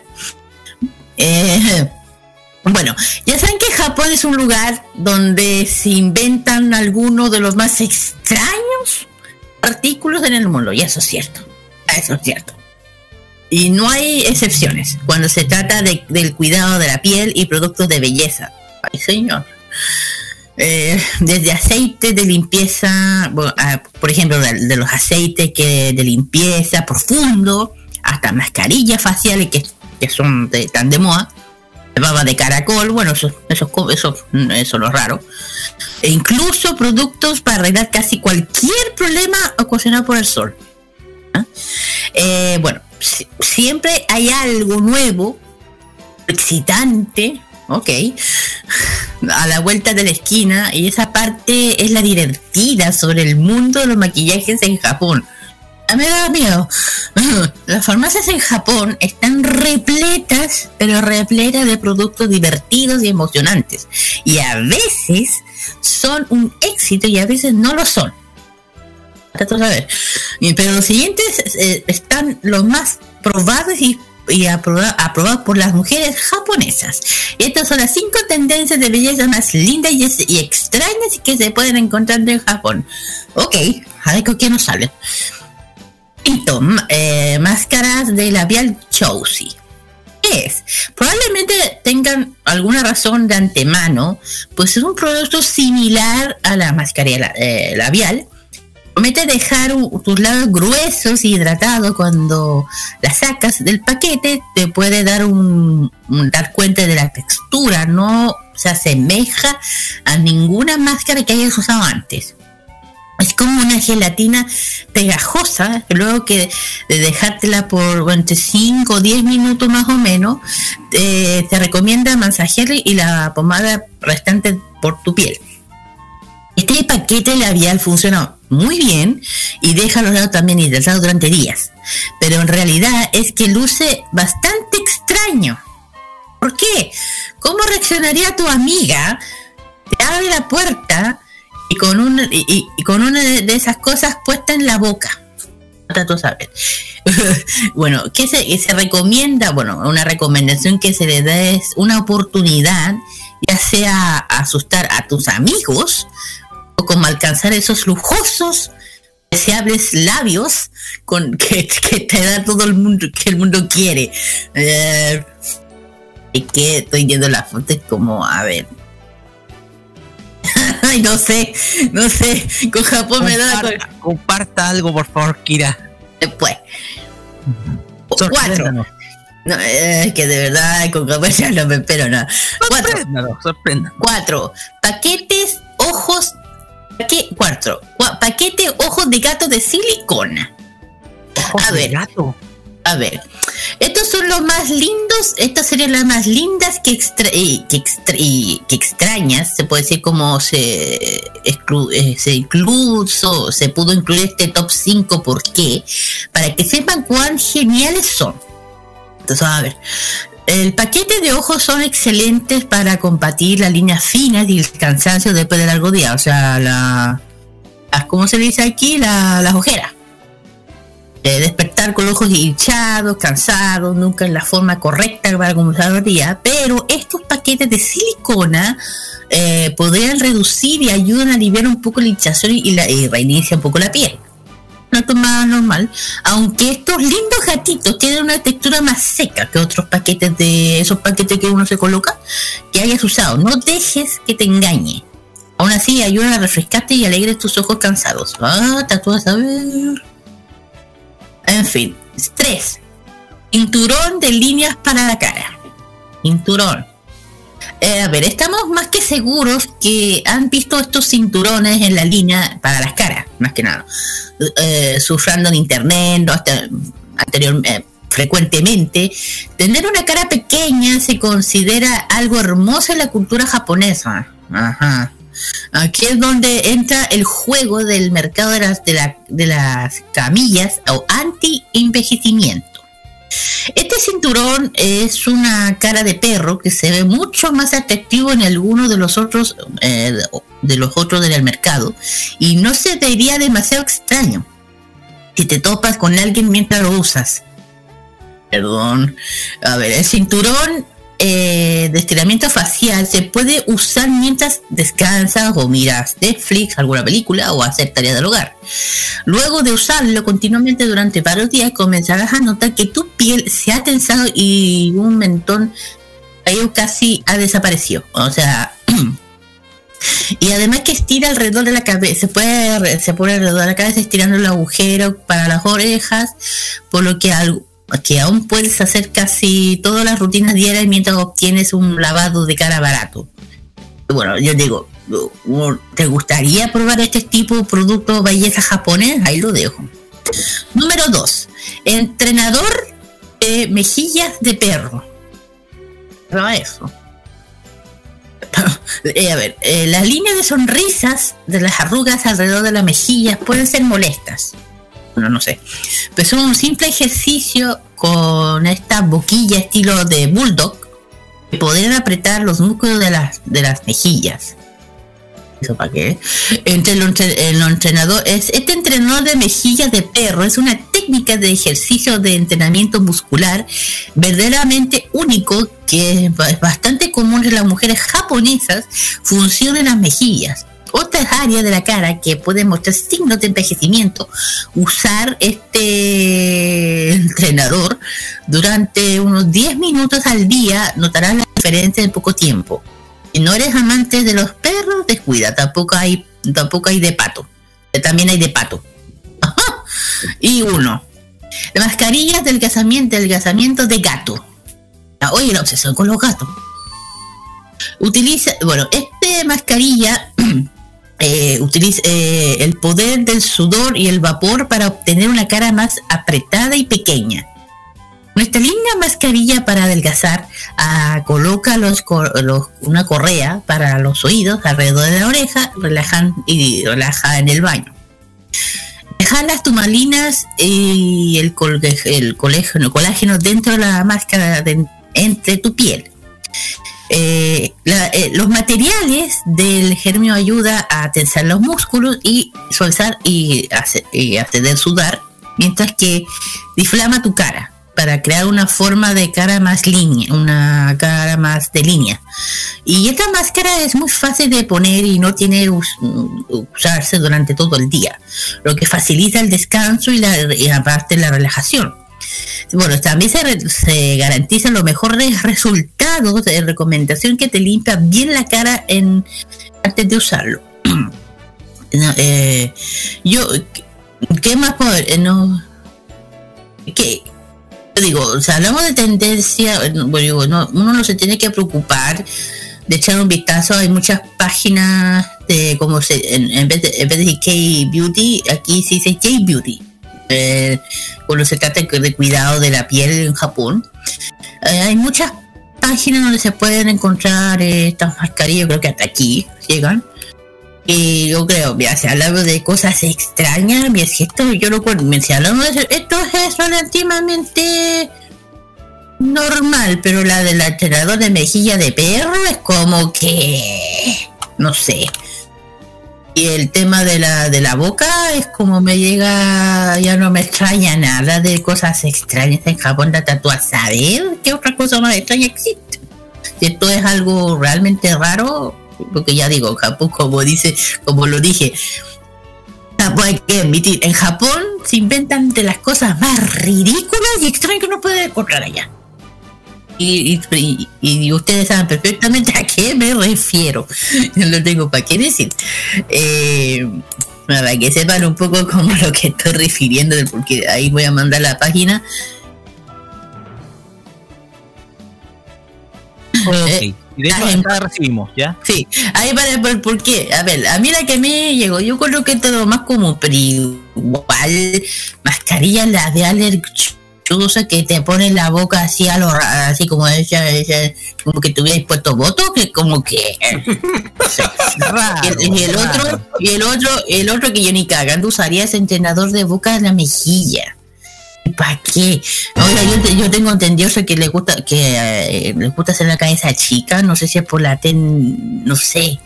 Es que te juro creo que tenés que ver cómo uno se ve, como que tuvieses un chupete en la boca y no sé cómo se ve. Pero yo encuentro ya. A ver, termino con el tema. En tu tema ya dije que alguien quiere probar estos productos cosméticos adelante, tiene todo el derecho. Yo me atrevería, puede ser, pero depende, hay cosas raras que sí, algunas cosas que me atrevo y cosas que no. Como sé cómo son allá en Japón, con todo el respeto que le tengo y cariño, hay que decirlo. Cualquier cosa puede pasar allá.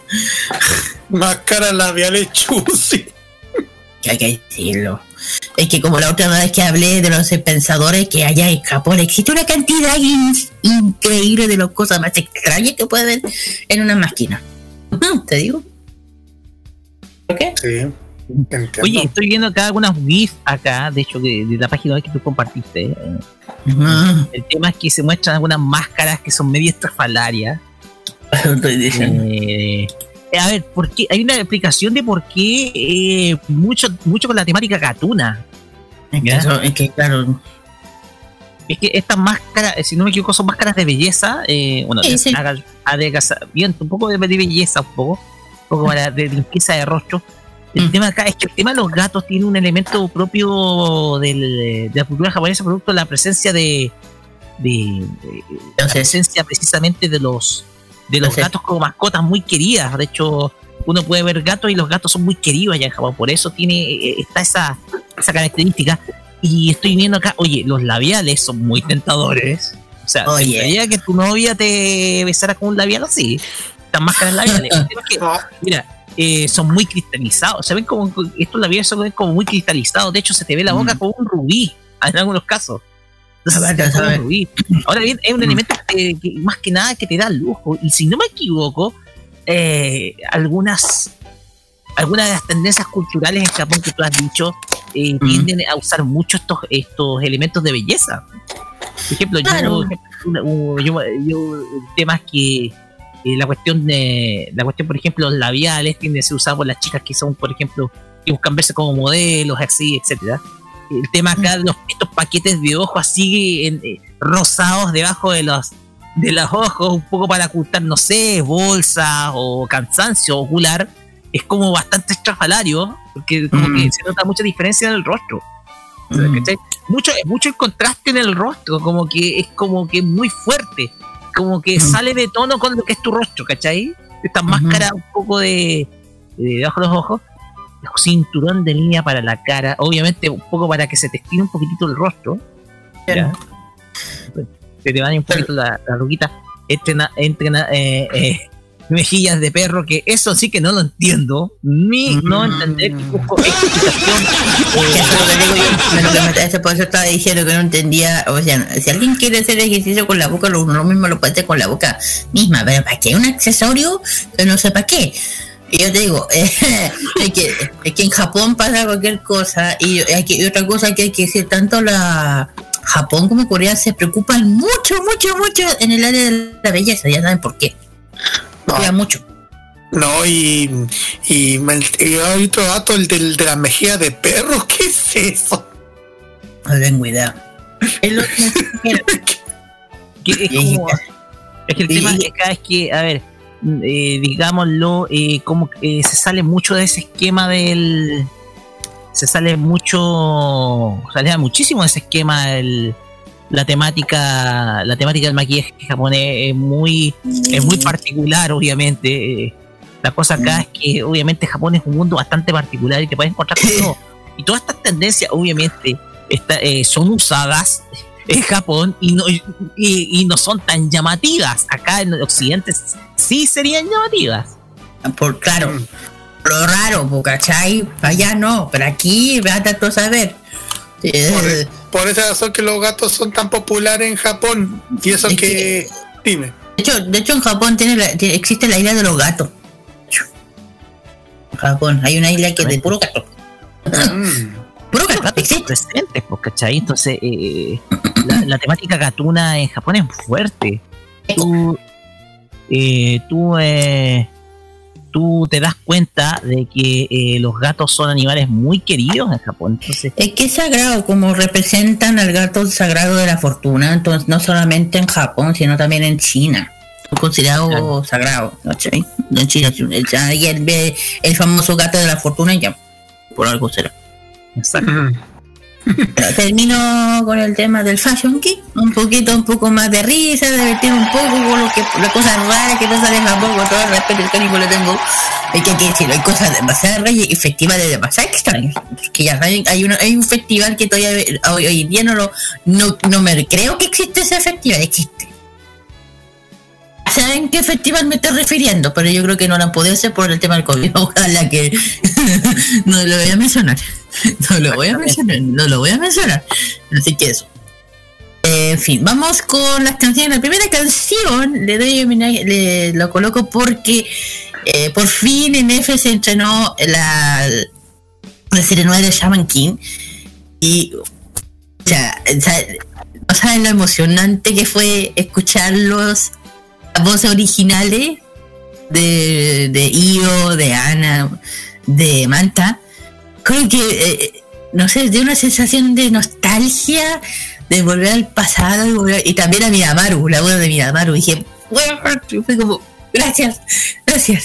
Bueno, la canción es justamente de Gaby Vega de la Oversoul, el opening 1 de Shaman King en español latino, claro que sí. Y también el, se- el segundo tema tiene que ver con los chicos de Corea de 2PM de Take Off del ending 1 de Ano Exercise o Exorcist. Exorcise. Está bien, sí, dicho, exorcise. Eh, vamos a volver con el tercer bloque de emprendimientos. Especialmente canten con todo el power King, porque te juro que. ¡ah! Emocionar con la, el, el-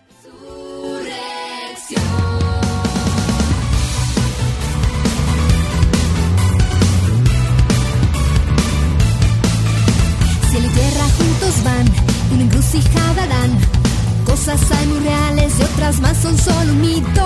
Nuevas vidas nacerán y otras más terminarán. Y eso se repite en un ciclo infinito.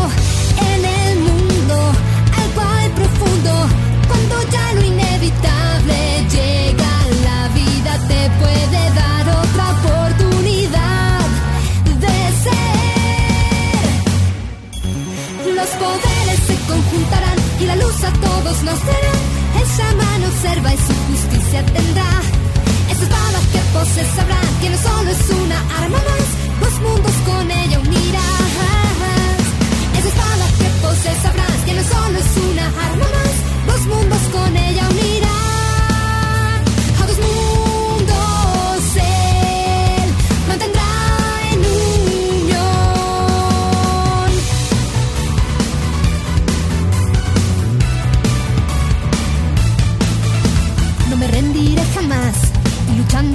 Esas son palabras de todo un guerrero. Mis amigos aquí están y jamás me olvidarán. Y eso se repite en un ciclo infinito. En el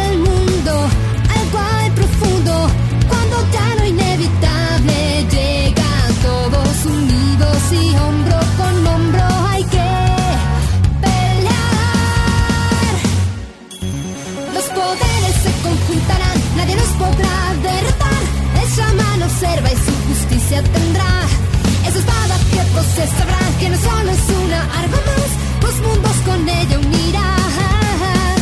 Esa espada que posee sabrá que no solo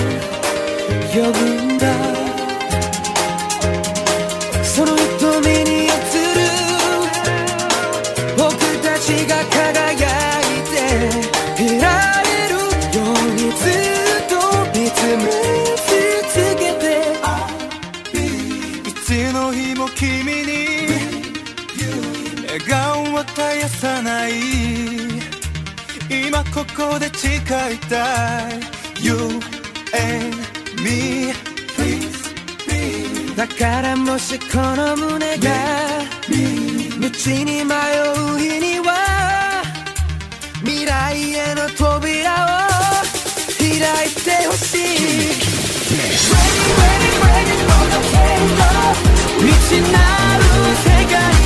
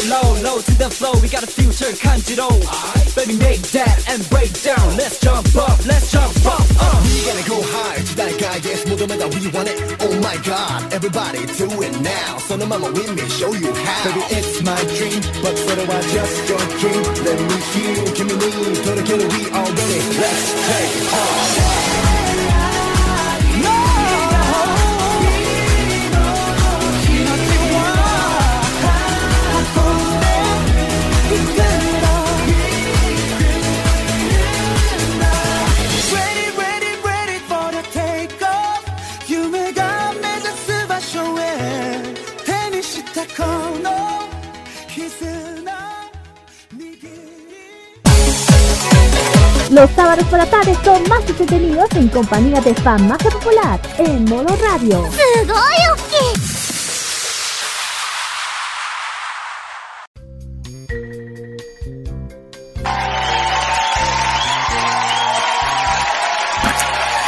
Muy bien, chiquillos, ya hemos vuelto del Fashion Geek. Vamos con el tema de los emprendimientos del día. Eh, bueno, esta vez, chiquillos, vamos a agarrar las maletas y nos vamos para el norte. ¿Por qué? Eh, vamos a hablar sobre Sisbrook Pop. Esta es una tienda, un emprendimiento de Antofagasta. Por eso dije nos vamos al norte. Esta es una, eh, se dedica a todo lo que tiene que ver con el mundo del K-pop, pop rocker, entre muchos más. Trae eh, muchos álbumes traídos desde fuera, eh, también el lightstick de los para las agrupaciones de K-pop como de BTS, eh, eh, traen todos los álbumes exitosos de la, cada banda, por ejemplo, han traído la última de BTS que es The Butter, también traen no solamente peluches de los chiquillos de BTS, aparte de otro, de otras agrupaciones, no solamente BTS. Ahora también traen de, de TXT también, también de, eh, bueno, también tienen otros, otras, otros, otros álbumes, perdón, de, de BTS, como, ¿cómo se llama? El de, el álbum de Most Beautiful Moment Life, Life de Life, perdón, me fue. Y bueno, también tienen el, el- uno, de los, uno de los álbumes más vendidos que es el The Mad of the Soul 7. También lo tienen disponible. Y bueno, eh, se puede, eh, aparte de BTS, pueden también traer otros discos especiales. No solamente puede ser TXT, Blackpink, eh, CL, CL, Luna o Aespa, etc. Eh, aparte también traen lightstick de los de los chicos, yo lo dije, ahí lo tienen que preguntar y cotizar. Y lo importante, ¿dónde pueden cotizar estos productos del mundo del BD, de los del K-pop, tanto como lightstick Carlitos? Exactamente, lo pueden contar en el Instagram solamente, instagram.com slash cicenebropop. Sí, Cenebropop, ahí lo pueden encontrar porque hay un montón de productos a su disposición.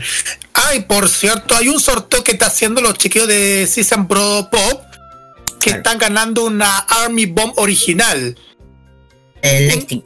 Exactamente, que contiene un lightstick, también venden un, un par de productos relacionados con BTS.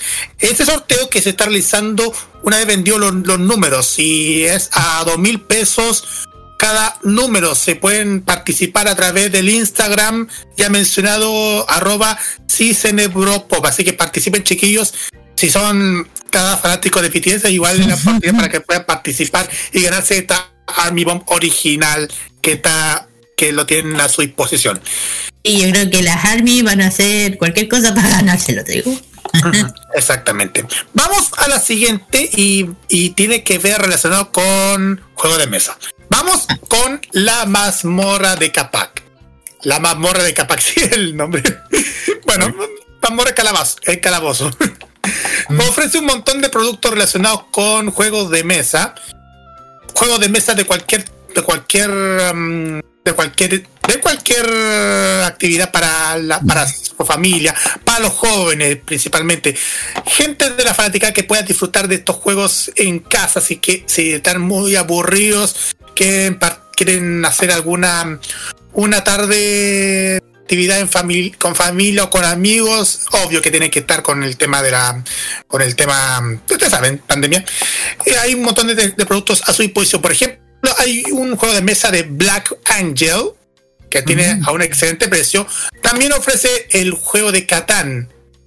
El juego, uno de los juegos más Sí, sí, conocidos de sí, la- sí, sí. Exactamente. También ofrece otros juegos, también juegos de cartas de Yu-Gi-Oh! O sea, exactamente, los clásicos juegos de Yu-Gi-Oh! de Konami. También ofrece juegos de cartas, otras caricaturas, como el caso de un juego de cartas de Steven Universe también. También ofrece otro de Carcassonne. Y también ofrece otros juegos también más familiares. Por ejemplo, eh, ofrecen un juego llamado de Vaca Loca. Toma 6, eh, llama también ofrece. También tienen un juego de Patchwork. ¿Y qué más ofrece? Bueno, está el clásico juego de Dixit con toda su colección de, de, colección de juegos de Dixit para que se que para que quieran participar y comprarse todos los juegos de Dixit. Story Cubes, Potion Explosion, en fin, un montón de productos que están a su disposición, chiquillos. Lo pueden encontrar en instagram.com slash la mazmorra de Capac. Y también lo pueden encontrar en el Facebook como la mazmorra de Capac. Y también lo pueden encontrar a través del www.lamazmorradecapac.cl donde aparecen un montón de productos que están a su disposición. No solamente juegos de mesa y cartas, sino que también ofrecen accesorios. Cartas Yu-Gi-Oh! como ya les dije, Hama Beats también ofrecen y juegos de cartas de Pokémon también ofrecen. Ya, muchas Obvio. gracias, Carlito. Gracias, Carlos. Gracias. Ya, gracias, Carlito. Muy bien. Eh, otra cosa, ya saben, chiquillos, que el día 4 de septiembre, por fin de punto, bueno, eh, se viene una nueva feria, otra gamer, que se va a, hacer en Pesa Bio Bio, y aquí el Carlos, por favor, grito. Eh, gracias.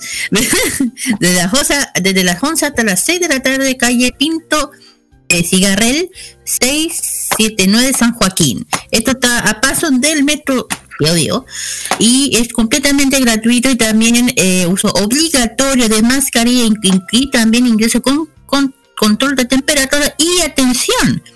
Los, eh, va a haber algo especial. Se, se va a sortear un Nintendo Switch más juegos, elección entre los asistentes. Así que estén atentos cuando vayan. Y también acuerdo que el 28 de agosto se viene una nueva Superfest. Una nueva. Sí, po. así una, es. nueva, una nueva Superfest. Y. ¿Qué más? Eso nomás, po. Eso nomás, solamente sí, ahí viene la Superfest el próximo, la próxima semana. Vamos a estar atentos a todo lo, lo que se viene en este, en este evento. La segunda Superfest eh, online que se está realizando este año, chiquillos, la segunda de este año. Y vamos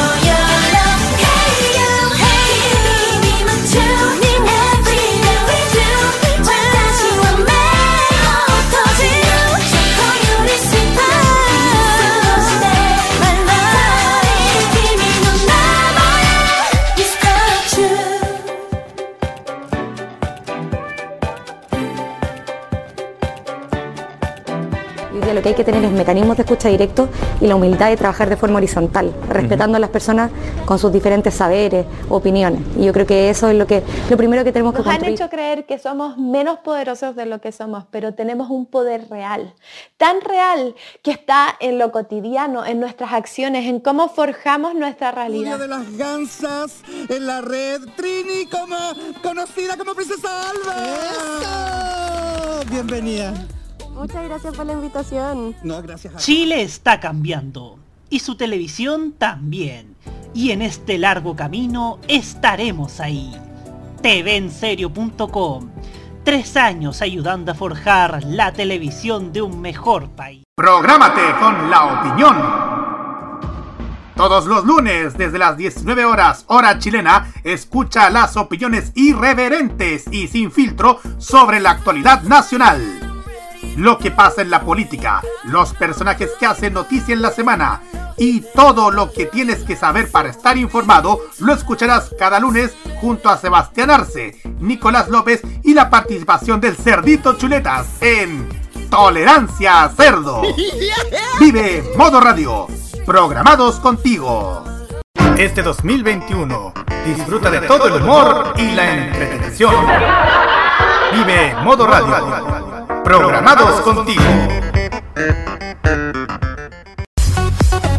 La diversión sabatina friki de todas las semanas está en Farmacia Popular, en modo radio.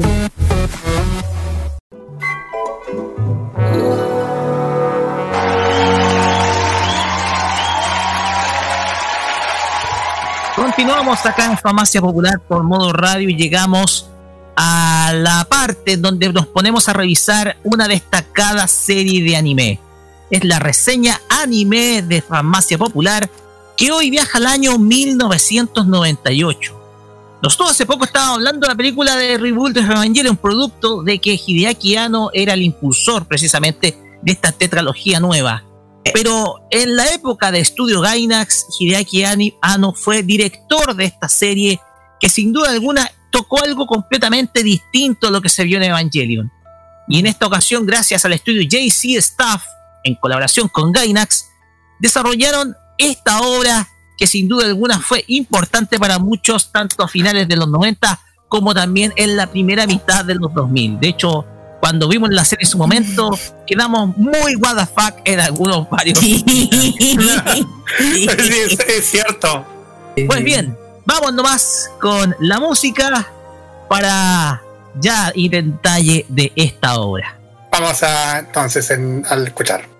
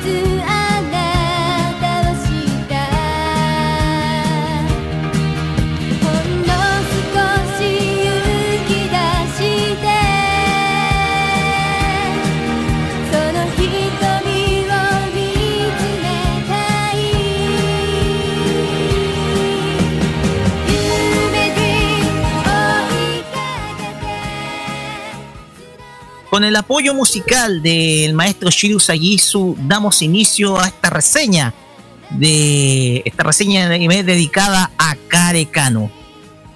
Los primeros sentimientos de amor provienen desde la adolescencia, junto con el despertar sexual de la pubertad. Llegan los primeros sentimientos de acercamiento, luego de deseo y posteriormente de cariño entre dos personas. Y hay una historia que permite resumir las indecisiones, acercamientos y desde luego las emociones de dos chicos que son muy pero muy diferentes. Hoy en la reseña anime les traemos una de las series más recordadas de a finales de los 90. Estamos hablando de Kareshi Kanoyo no mejor conocida popularmente como Kare Kano. Yukino Miyazawa es una muchacha perfecta en todo sentido de la palabra. En su curso posee las mejores calificaciones. Es hermosa, amable y desde luego todo un ejemplo para sus compañeras que la veneran de manera sagrada. En pocas palabras, es una alumna modelo, solo en el instituto.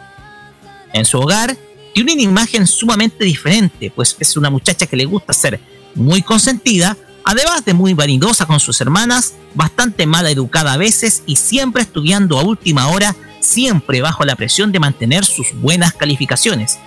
En definitiva, Yukino construyó una fachada pública casi perfecta. Sin embargo, todo eso se tendría que acabar en algún momento. Y ello ocurre cuando otro alumno de nombre Soichiro Arima le arrebata el primer puesto que siempre ella ha ostentado en calificaciones. Al contrario de ella, Soichiro es sencillo, no llama mucho la atención y es a veces muy retraído pero muy listo. Posterior a este acontecimiento, Yukino queda muy sorprendida, luego que Choichiro le pide en un instante para que puedan conversar en un momento. A pesar de la gran apatía que le generó que este muchacho le arrebatara los halagos que tanto se ha esforzado en ganar. Más aún, la sorpresa es cuando el muchacho le confiesa su amor. Ante ello, Yukino le rechaza sus sentimientos más como un acto de venganza personal por lo sucedido que por algo meramente sentimental. Yukino, desde luego, luego de sentirse muy derrotada, al menos tiene algo con que presumir en su hogar y prometió esforzarse cada vez más para recuperar el lugar perdido. Y es tanta su exasperación que termina bajando la guardia un pequeño momento en su hogar para mostrar sin querer el lado que nunca ha querido mostrar. Luego de escuchar el timbre de su casa e ir a la puerta con su identidad hogareña, al abrir la puerta se da cuenta que es Soichiro el que le llamaba, a quien, quien queda muy sorprendido por el look de la llamada estudiante modelo. Este simple pero muy gracioso momento da inicio a una historia de amor que sin lugar a dudas se convierte en un juego de alguien tiene que ceder. Yukino, quien tiene que cargar la presión de su gran rival, con, conoce su verdadera identidad y que quien conoce su verdadera identidad, perdón, tiene la tarea de mantener esa fachada de niña ejemplar, mientras que Soichiro hará uso de esta carta para poder sacar partido a una relación que con el paso de cada episodio se ha transformado en algo sumamente especial. Con esto pasamos a los personajes de esta serie comenzando con Yukino Miyazawa, es una muchacha de 15 años de edad que cursa el primer año del instituto. Es una estudiante modelo desde la perspectiva que es hermosa, inteligente y muy gentil, algo que le hace ganar muchos admiradores en dicho instituto. Sin embargo, esta es una fachada construida por ella, pues en su hogar es una muchacha muy caprichosa, consentida y muy presumida.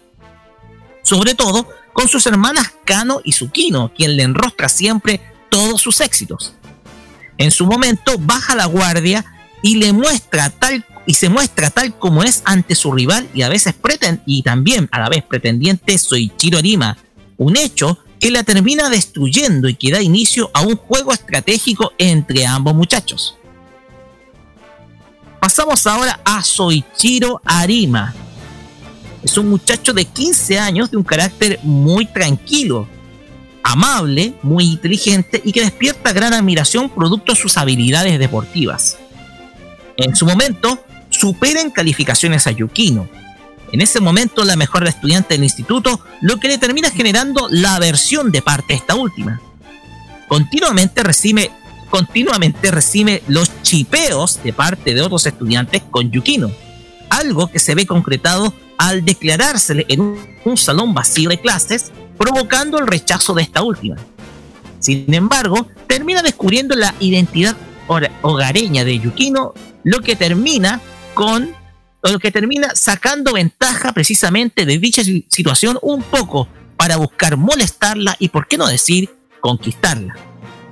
Tenemos también a las, al dueto de hermanas Kano y Tsukino. Ambas son las hermanas menores de Yukino. Tsukino va en tercer año y es de un carácter tranquilo, amable, aunque bastante bromista.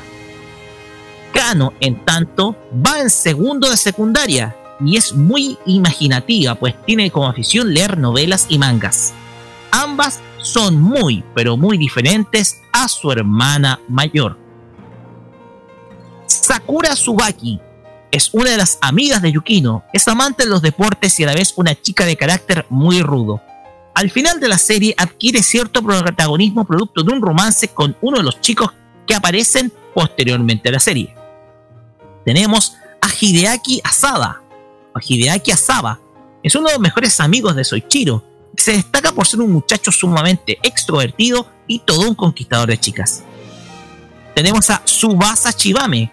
Es una amiga de, amiga de la infancia de Soichiro y a la vez una persona que desde siempre ha pretendido ser su amor. Se caracteriza por ser muy baja de estatura y de un perfil muy pero muy infantil. Aya y Rika son las principales amigas de Yukino dentro del instituto. Ambas son muy femeninas y muy admiradas por su belleza, por lo que constituyen el círculo de hierro de la chica más popular del instituto al parecerse mucho a ella. Y tenemos también a Majo Izawa. Es una muchacha de otro curso del instituto quien tiene una gran aversión por Yukino. A pesar de su inteligencia, no soporta que Yukino sea popular y busca cualquier medio con el cual poder vengarse de ella, un poco por la envidia que genera. Karekano es una serie anime de 26 episodios producidos por los estudios JC Staff y Gainax en 1998, la que contó con la dirección de Hideaki Anno y Kazuya Tsurumaki. Está basada en el manga original de Masami Suda, editado por la editorial Hakusencha, que compiló 21 volúmenes entre el 10 de julio de 1996 y el 5 de agosto de 2005. La serie además fue televisada en su momento por TV Tokio entre octubre de 1998 y marzo de 1999. La obra toca muchos elementos de los problemas de la juventud, entre ellos la constante presión a la que están sometidos un poco para alcanzar el éxito y sobre todo un estatus en una sociedad muy competitiva. Yukino representa ese espíritu aspiracional de parte de una chica que quiere alcanzar un estatus social más alto cueste lo que cueste. Para conseguirlo, construye una fachada perfecta de la imagen de un estudiante modelo basado en tres constructos, belleza, talento y rendimiento. Elementos que permiten crear una imagen material del éxito y que en la década de los 80 y los 90 era muy comercializado. Por el contrario, Soichiro representaba toda esa antítesis al ser sencillo, modesto y de bajo perfil, representando una imagen más auténtica y más empática con el público. Este contraste nos ilustra cómo, cómo la serie no solo compite en dos modelos de estudiantes muy diferentes, sino dos modelos sociales muy distintos, pero muy empleados hasta el día de hoy. Desde luego, la obra no deja de lado la temática educacional al mostrar una crítica a un sistema educacional basado en la competencia, un aspecto que ha sido sumamente objetado sobre todo en los países capitalistas y principalmente acá en Chile. En muchas ocasiones el modelo del éxito a través de la competencia y el rendimiento ha colocado una alta presión sobre los jóvenes los cuales han tenido que padecer situaciones frustrantes debido al fracaso que han llegado incluso que a Japón alcance las tasas más altas de suicidio al rango de edad adolescente, producto de no poder soportar la continua presión y la amenaza ante el temor de un fracaso. Esta situación ha sido también replicada en otros países en donde la situación es sumamente peor, pues a pesar del éxito académico, las oportunidades se han ido cerrando sobre todo en Chile con el caso de los llamados colegios de élite. Por último está la temática del romance adolescente y cómo se va construyendo una relación entre dos jóvenes muy diferentes. Es más, la serie originalmente se titula Ella y él, las circunstancias. Pues una relación sentimental se va construyendo a través de los momentos y las ex- experiencias vividas. Desde luego, la pubertad tiene un papel importante, pues hay muchos factores involucrados, como el despertar de la sexualidad, las inseguridades y cómo otras personas pueden afectar el entorno en una relación sentimental. Yukino y Soichiro reflejan perfectamente la construcción de una relación que desde luego se ve afectada constantemente por el entorno de ambos. En el caso de Yukino, está su entorno familiar y sobre todo el de sus padres y hermanas. En tanto, Soichiro es víctima de sus propias inseguridades, producto que no proviene de un ambiente familiar muy favorable y solo se ha sostenido gracias a sus amistades en el instituto. Es, es más, Soichiro se asemeja muchísimo a la imagen de Shinji Kari en Neon Genesis Evangelion. Desde luego, el entorno estudiantil pone una cuota no solo de comedia, sino también que contribuye como un todo al desarrollo del amor entre ambos protagonistas. Carecano es una obra divertida, llena de comedia y romance, pero por sobre todo con un análisis sobre la temática de la adolescencia y la pubertad.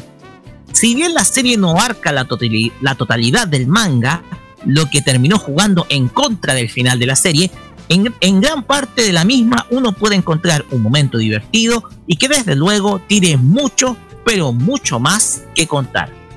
Con esto finalizamos la reseña anime acá en Farmacia Popular dedicada a Carecano para pasar ahora a los comentarios, comenzando por Kira que la ha visto eh, hace tiempo. Varias- varias veces.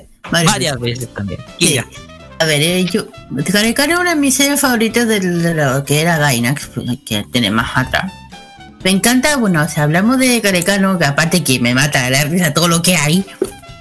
eh, una cosa que me encanta que aparte que muestra lo que es la eh, lo que es la juventud en esa época, en los años en los 90, en el- lo que dijo el Rocket sobre la gente joven.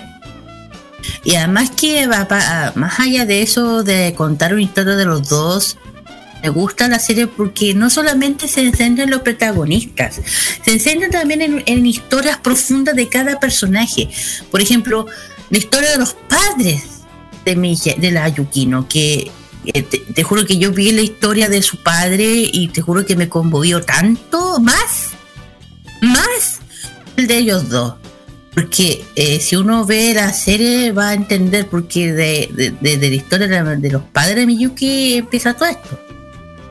Que es casi igual lo que pasó con Yukino y Arima. Es algo parecido a lo que pasó con, con el Hiroyuki y el- la Miyako, que son los padres de la, de la Yukino. Algo similar. ¿Por qué? Porque la Miyako era como Arima. Era, la chica más bonita, la más inteligente. En cambio, su padre era una persona solitaria que al único que tenía en su vida era su, a su abuelo. eh, y también tenía esas mismas inseguridades que tienen sus propios hijos adolescentes. Y ojo, y es una historia súper profunda que que yo creo que eh, eh, este, a, a muchas personas les puede identificar. Solamente sus padres, cada uno de los personajes tiene su propia historia de cómo ha tenido que evolucionar en el mundo de la adolescencia, por ejemplo, la saga, el Hideaki, que también su historia, y tampoco es una historia de color de rosa, él también ha tenido que pasar por muchas cosas, Eh, también la, la Aya, la Sakura, todos tienen un cuento, todos tienen una, por ejemplo, la familia, el padre de la Subasa, eh, ella tiene un eh, de- del por qué ella es así, porque ella eh, se, cre- se cre- digo, crea por su padre. Su padre era, era- es una persona súper joven, súper joven, eh, y lamentablemente no, no, ha podido no, hacerse cargo de ella. Como debería ser, porque como es, parece que empresario, no me acuerdo qué era, y termina casándose con una madre que tiene un hijo, Maikara, y queda, parece, y queda. Y bueno, yo, es que por una parte ese carecano, aparte que me mata de la risa todas las cosas que pasan, especialmente la Yuki, ¿no? Eh, eh, las hermanas que también son unas locas porque hay un capítulo hay un capítulo donde la familia de, de- la Yukina eh, recibe a Arima y todos se, vuel- se vuelven locos la mamá, el papá, las hermanas y, ¡Ah, apareció el cuñado! Que la Yukina lo único que dice tengo una familia muy loca yo me acuerdo de cada capítulo pero fuera de eso, una serie que ya dije, la, recomiendo muy, muy linda. Refleja, yo creo que cada una de lo que uno se identifica, historias muy profundas, lo que como un tema de los padres, cómo empezaron, de lo más pobre hasta lo más sencillo, hasta llegar donde llegaron. Eh, la Haya, que son de esas chi- típicas chicas fanboy, se puede decir, porque de lo más sí, despreocupada total. Y lo único que le interesa es dibujar. Todo el día, sí, sí, sí, todo, el día, con, eh, todo el día. Y cada personaje eh, tiene lo suyo. La Majo, claro. eh, antes eran, eh, eran enemigas y terminaron siendo las mejores amigas. De hecho, con la Yukino después. Después de tantas. De hecho, hay una parte que se agarran a, a- a Moño con ella. Pero al final me gusta este tiro porque todos terminan compartiendo algo que les une, una historia. Y por eso es que me encanta esta serie, la recomiendo. Y digo, ahí las partes que yo porque me, siempre me han matado la risa son las, las caras que ponen las hermanas, la Yukino, eh, el perro, no, ¿cómo se llama el perro? Que siempre el perro era un tema, el perro, chico.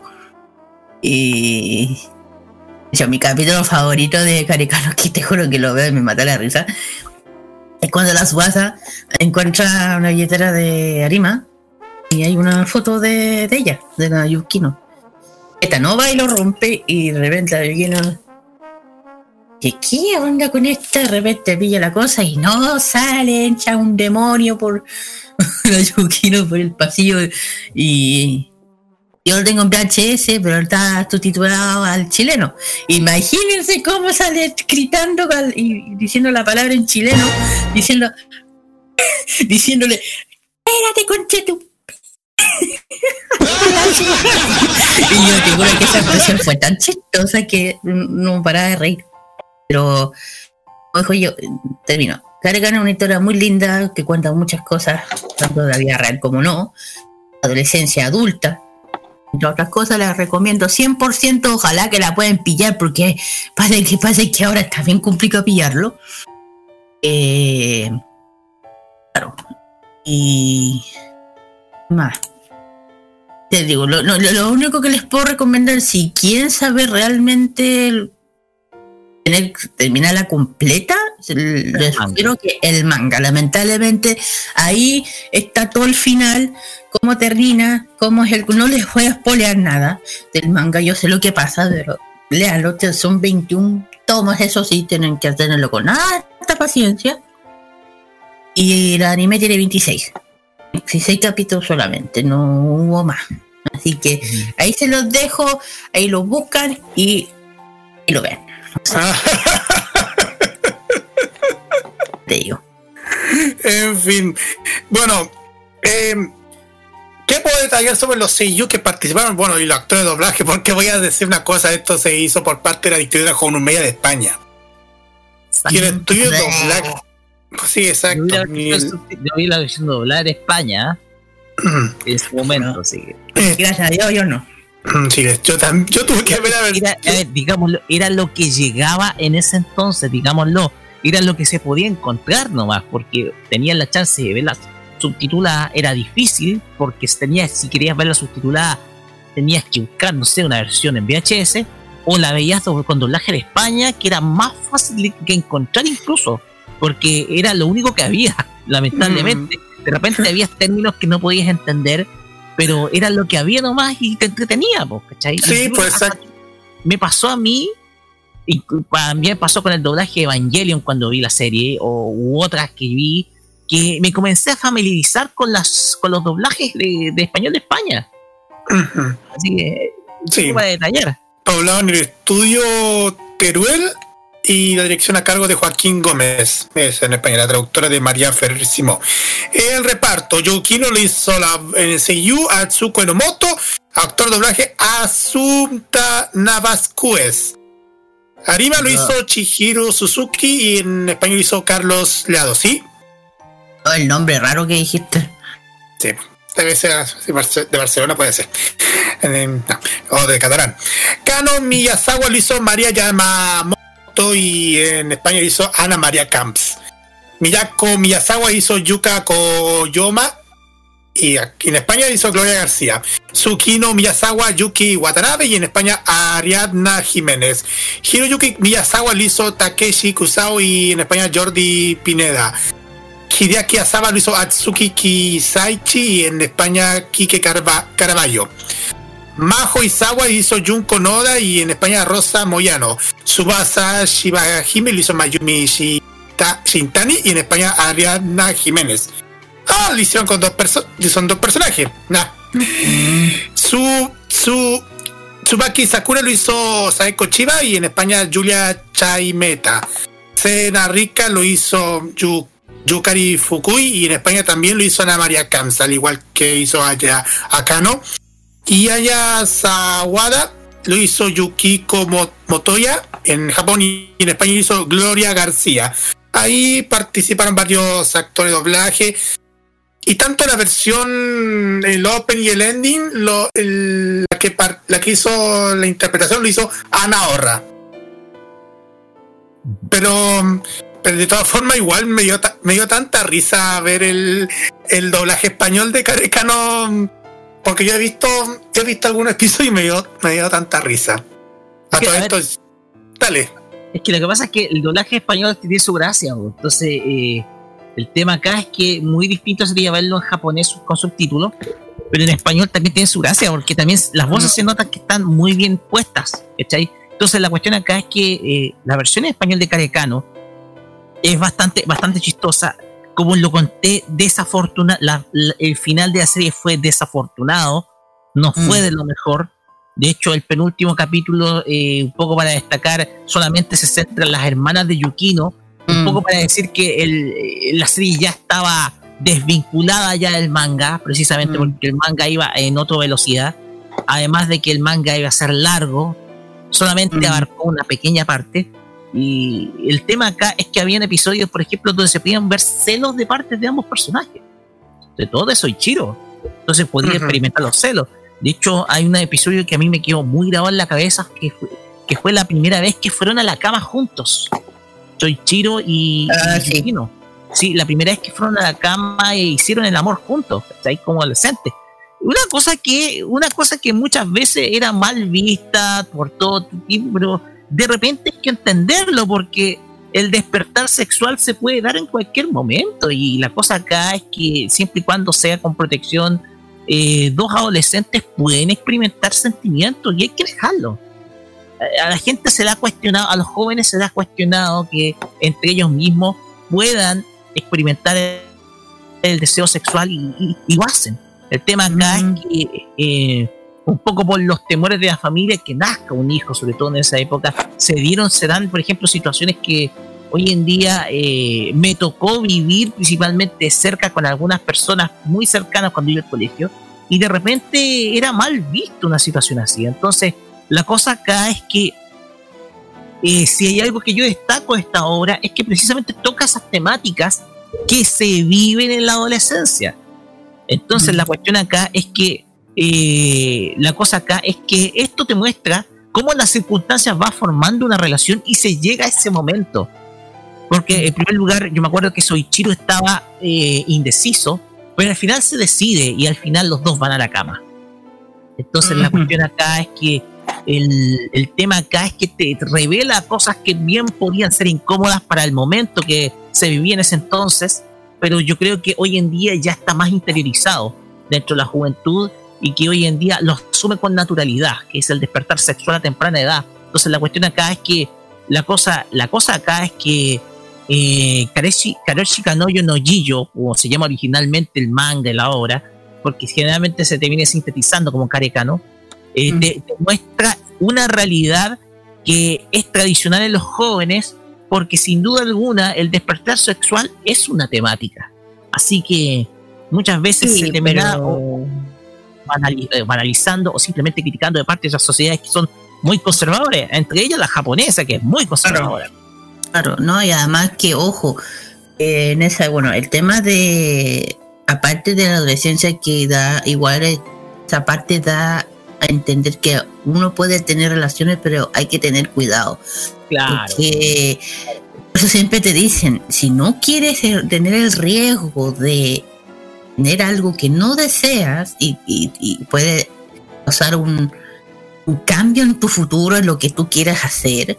Y, ojo, y esto pasa con Arima y con, eh, con Ayukino, porque en el manga sale del por qué, no les voy a revelar nada. Y por eso digo, está bien, eh, yo entiendo ese deseo de conectar con una persona especial, de, de llegar más allá. Todos lo hemos vivido.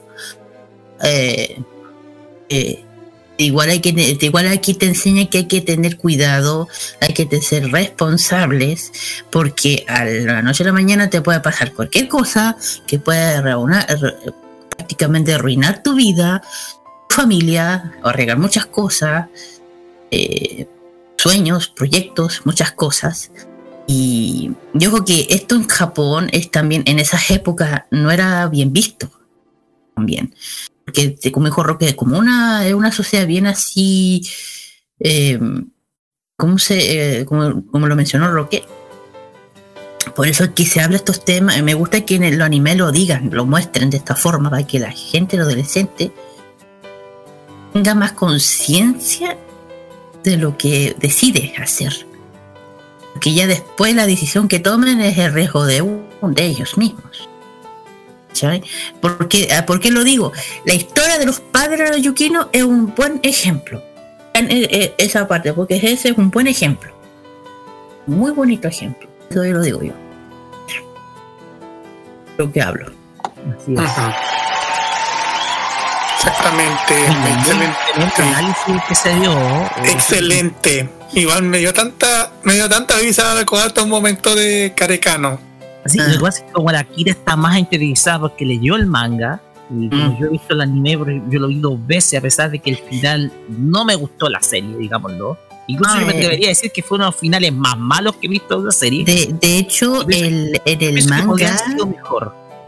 Podría que de hecho en el manga hay un tema muy profundo en el tema de Arima.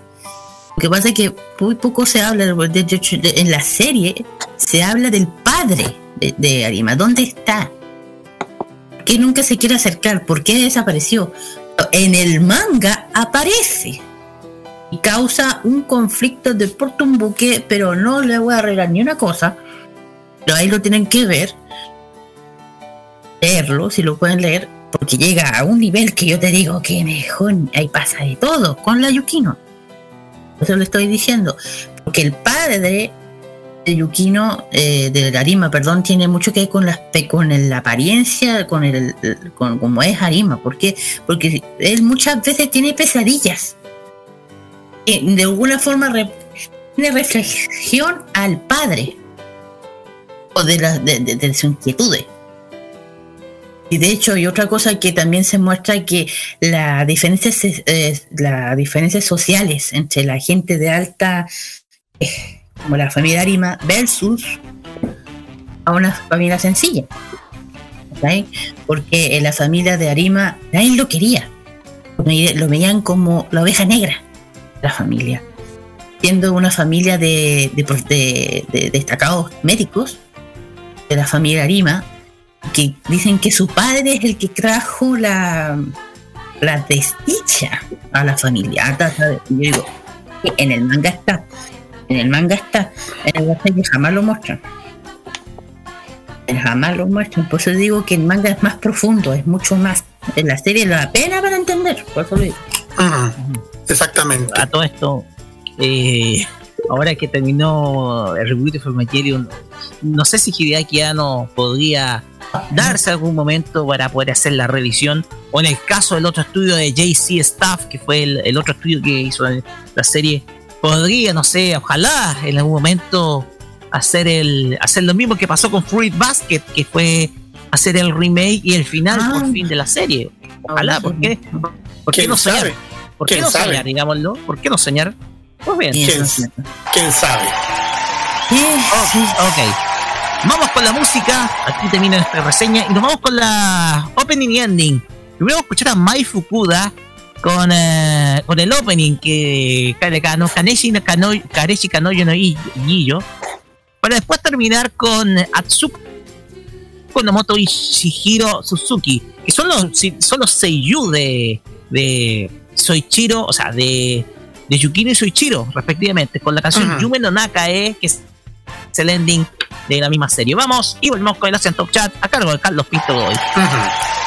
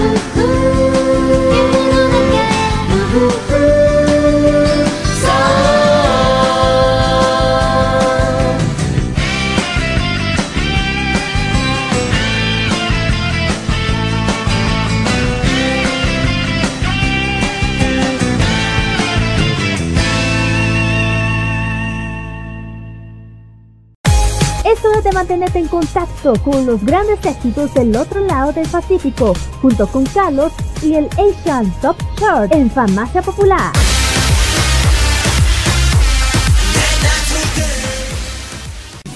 Estos son los éxitos más escuchados en Corea del Sur según la lista Mnet. En el número 10 encontramos a Lim Kim con este tema llamado Falling, que es tema inédito de esta semana. También como tema inédito tenemos a Skyly con este tema llamado Fly Up High en el noveno lugar. Octavo también tema inédito es Sully junto con Wonstein y el tema Stay With Me. Séptimo puesto para Big Boy con este tema llamado Hyopo Hairstyle, también tema inédito. Kim Woo-hin se presenta en el sexto lugar con un tema inédito, Ready Now. Las chicas de Weekly se presentan en el quinto lugar con el tema inédito llamado Holiday Party. Lo escuchamos ah, el pasado jueves en K-Mod. Dreamcatcher se presenta en el cuarto lugar con un tema inédito también, Because. Los chicos de Golden Child se presentan en el tercer lugar con un tema inédito que ustedes ya lo conocen, Rapapam. Segundo lugar para Astro y este tema After Midnight que es, también es tema inédito. Y también tema estreno de esta semana para el ranking musical es la canadiense Somi, ex miembro de EOE que está presentando como solista con este tema llamado Dum Dum que es el que vamos a presentar a continuación. Después vamos a escuchar a los chicos de Astro en el segundo lugar con After Midnight, que son temas inéditos en este ranking de K-pop hecho por la gente de Mnet. Vamos y volvemos para la parte final.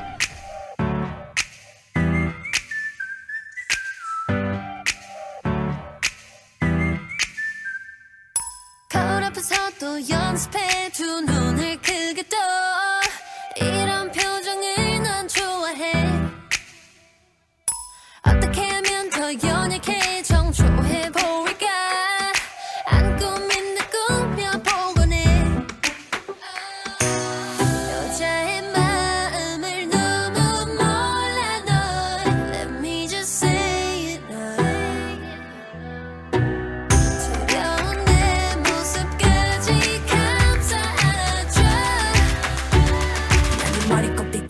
춤춰 you dumb dumb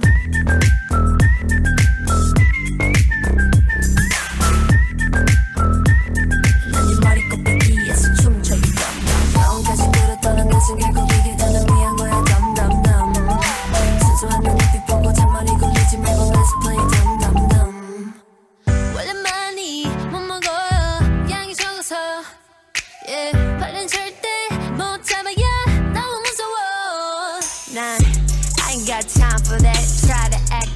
and rewind it back over and over. Show's over, take a lead, it's make love or make believe.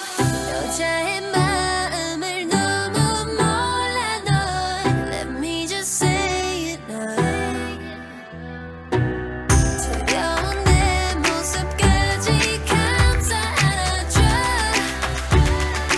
머리 꼽히기에서 춤춰 you dumb dumb.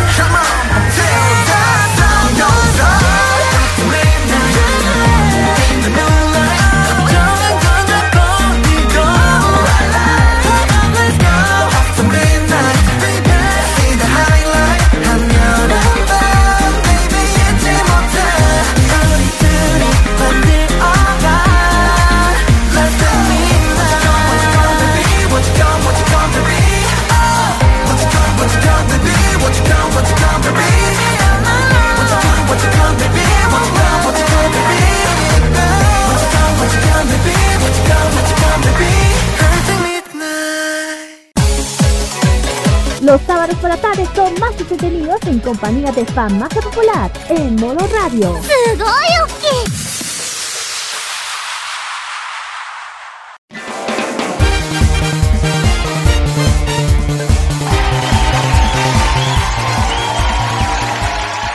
Y con el movimiento del K-pop finalizamos esta famosa popular de hoy, día 21 de agosto acá por modo radio en eh, este invierno que por fin se asomó en los confines del mes de agosto. Y, y llegando a septiembre. Pero bien, eh, se extrañaba una, una, tormenta de ese tipo, porque de hecho contaba mi madre que antes, en la época cuando este muchacho era un bebé, llovía, llovía, llovía, y eran lluvias, po. Así que nada que decir, disfruten de este invierno y pasamos los saluditos ahora. Kira, comienza usted. Bueno, un saludo muy grande a quien nos esté escuchando. Gracias por eh, mi familia, mis amigos. Bueno, un saludo muy grande también a mi academia de Hangul, donde estoy estudiando, que después de, siempre cuando termino tengo que venir para acá. Eh, no, eh, un gran saludo a mi profe, a mi profe eh, Sonja, mi profe. Eh, ¿Qué más? Bueno, ya saben chicos todo lo que acaban de escuchar, del K-pop lo pueden escuchar todos los días de lunes a viernes en el K-Pop Express de las 5 o 7 de la tarde y yo siempre digo si quieren un especial lo tienen que comentar en Instagram o en el perdón. Y qué más ya saben que el 4 se viene la feria Gota Gamer en el Persa Bio Bio. Totalmente gratuito y con mascarilla y lavado de manos y toma de temperatura así que eso corto de pestillo y, y- ah bueno también un saludo a la Alice al Dani me parece que le está yendo muy bien yo no sé si anda por acá y al y Decir Cel. que Dani Bru está en, más o menos ya definitivamente empacando y, claro, y, y trasladándose a Santiago, entonces por eso, por eso, por eso, por eso. el mensaje de Kira. Y un saludo a él que ya creo que se viene para acá, parece. Y un saludo también a los que siempre nos, nos dan like en el Instagram, a la fandom también. Y a Yellow, a Yellow Store que también siempre nos anima. Y a, y a, eh, to- a K-Pop Manía también. Saludo a ella. Así es.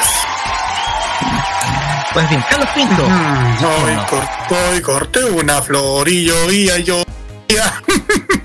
¿Y a qué va eso, Carlos? Porque está lloviendo, po. Es que me acordé de una canción de Leonardo Fabio. Eh, saludo a Roberto Camaño y su humor. Carlos, adelante. Sí, es que me da tanta risa esto, ¿no? No, en serio, saludos a toda la gente que nos ha acompañado ante este programa, a mis amigos de La Pega, que de hecho me salió una pega tan larga, pero bueno, eso es punto aparte. A la gente que nos ha escuchado el pasado jueves en K-Mod, familia en general, a mis primos y eh, especialmente a la gente en sociales, que de hecho a la gente en sociales lo agradezco muchísimo a todos los que nos que me han comentado en el mensaje que le publiqué sobre el tema de lo de que se viene la que se viene ya saben la Feria Friki que se viene en verano en La Serena pero eso es punta aparte en fin a toda la gente que nos, nos comentan que siguen dando vuelta eh, yo más rato, en un, dentro de unas horas más, vamos a estar luego en el YouTube de Chitv con estas transmisiones ilegales. Sigan viendo todos los videos que tenemos entre el archivo retro.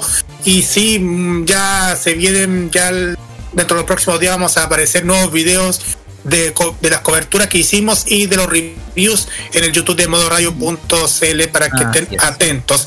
Y y también a nuestros amigos de a los amigos de Colombia eh, aprovechense porque mañana sí mañana a ver ahora 11 de la mañana hora de, de Colombia te va a transmitir el último capítulo de Sailor Moon Star por la estación pública Canal 1 por si tienen la oportunidad de verlo en Colombia saludos y también de toda la fanaticada Sailor Moon también que están apoyando bastante así que eso nomás Ah, Corto acá preciso. en Sudamérica, así es. Exactamente. Roque Espinosa. Así es, Otro particular a, a la gente que nos ha escuchado, a la gente del extranjero también, porque también la gente del extranjero ha sido clave para que su farmacia popular se sostenga durante todo este tiempo. A la gente que en Twitter nos ha estado saludando, sobre todo que me ha estado saludando, sobre todo.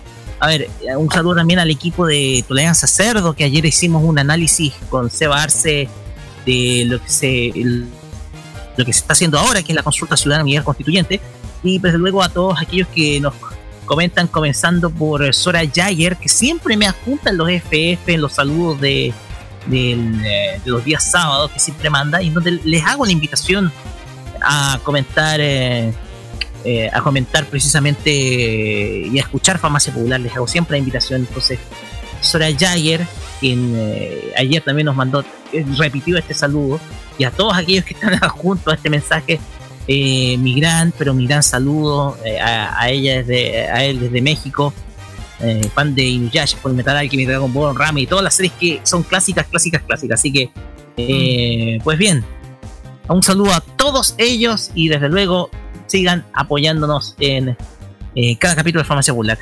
Eh, un detalle importante, el lunes va a estar, esperemos ojalá que el lunes, Carlos, va a estar el review que hicimos de eh, el Huawei, los Huawei Freeboot eh, 4, 4i, 4i, para que ustedes lo puedan ver, nosotros vamos a estar promocionando.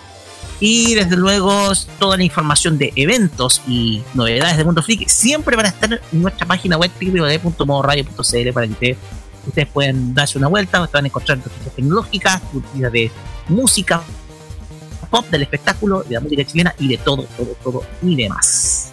Pues bien, vamos a irnos con música y como no hay no hubo City Pop el día de hoy, pongamos algo de City Pop y lo vamos a hacer con la reina del City Pop. Ah, Ya saben a qué me refiero. Sí, ya sabemos quién.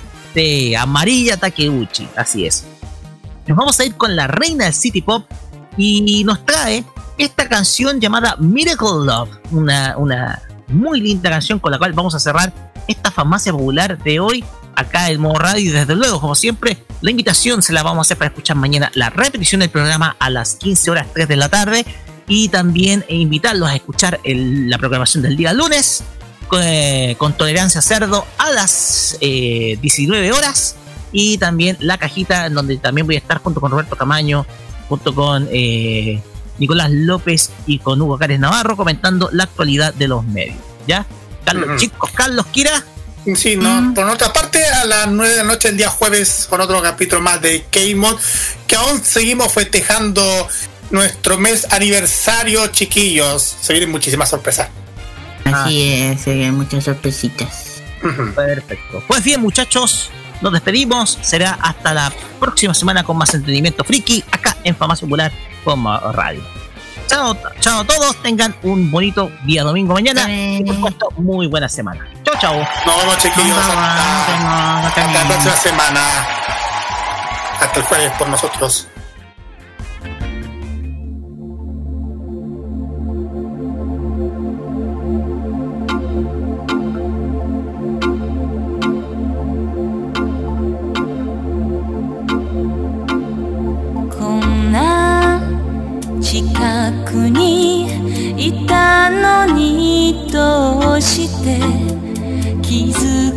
なかったの。今まで私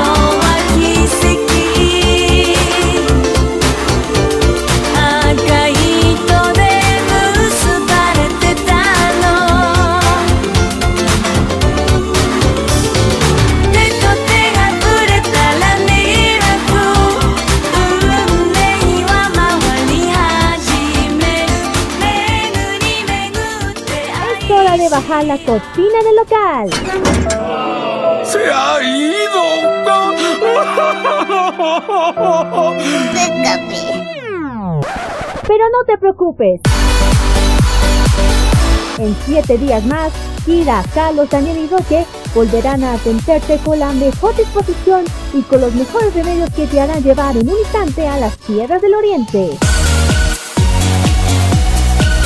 La patria friki puede descansar a partir de ahora por la farmacia popular.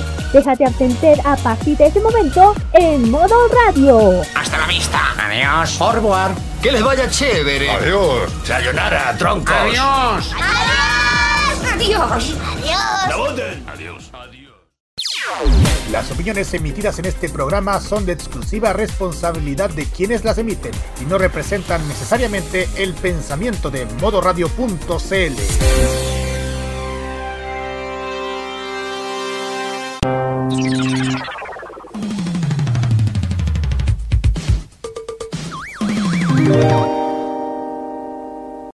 Este 2021 vive las noches llenas de recuerdo. Vive modo radio. Programados contigo.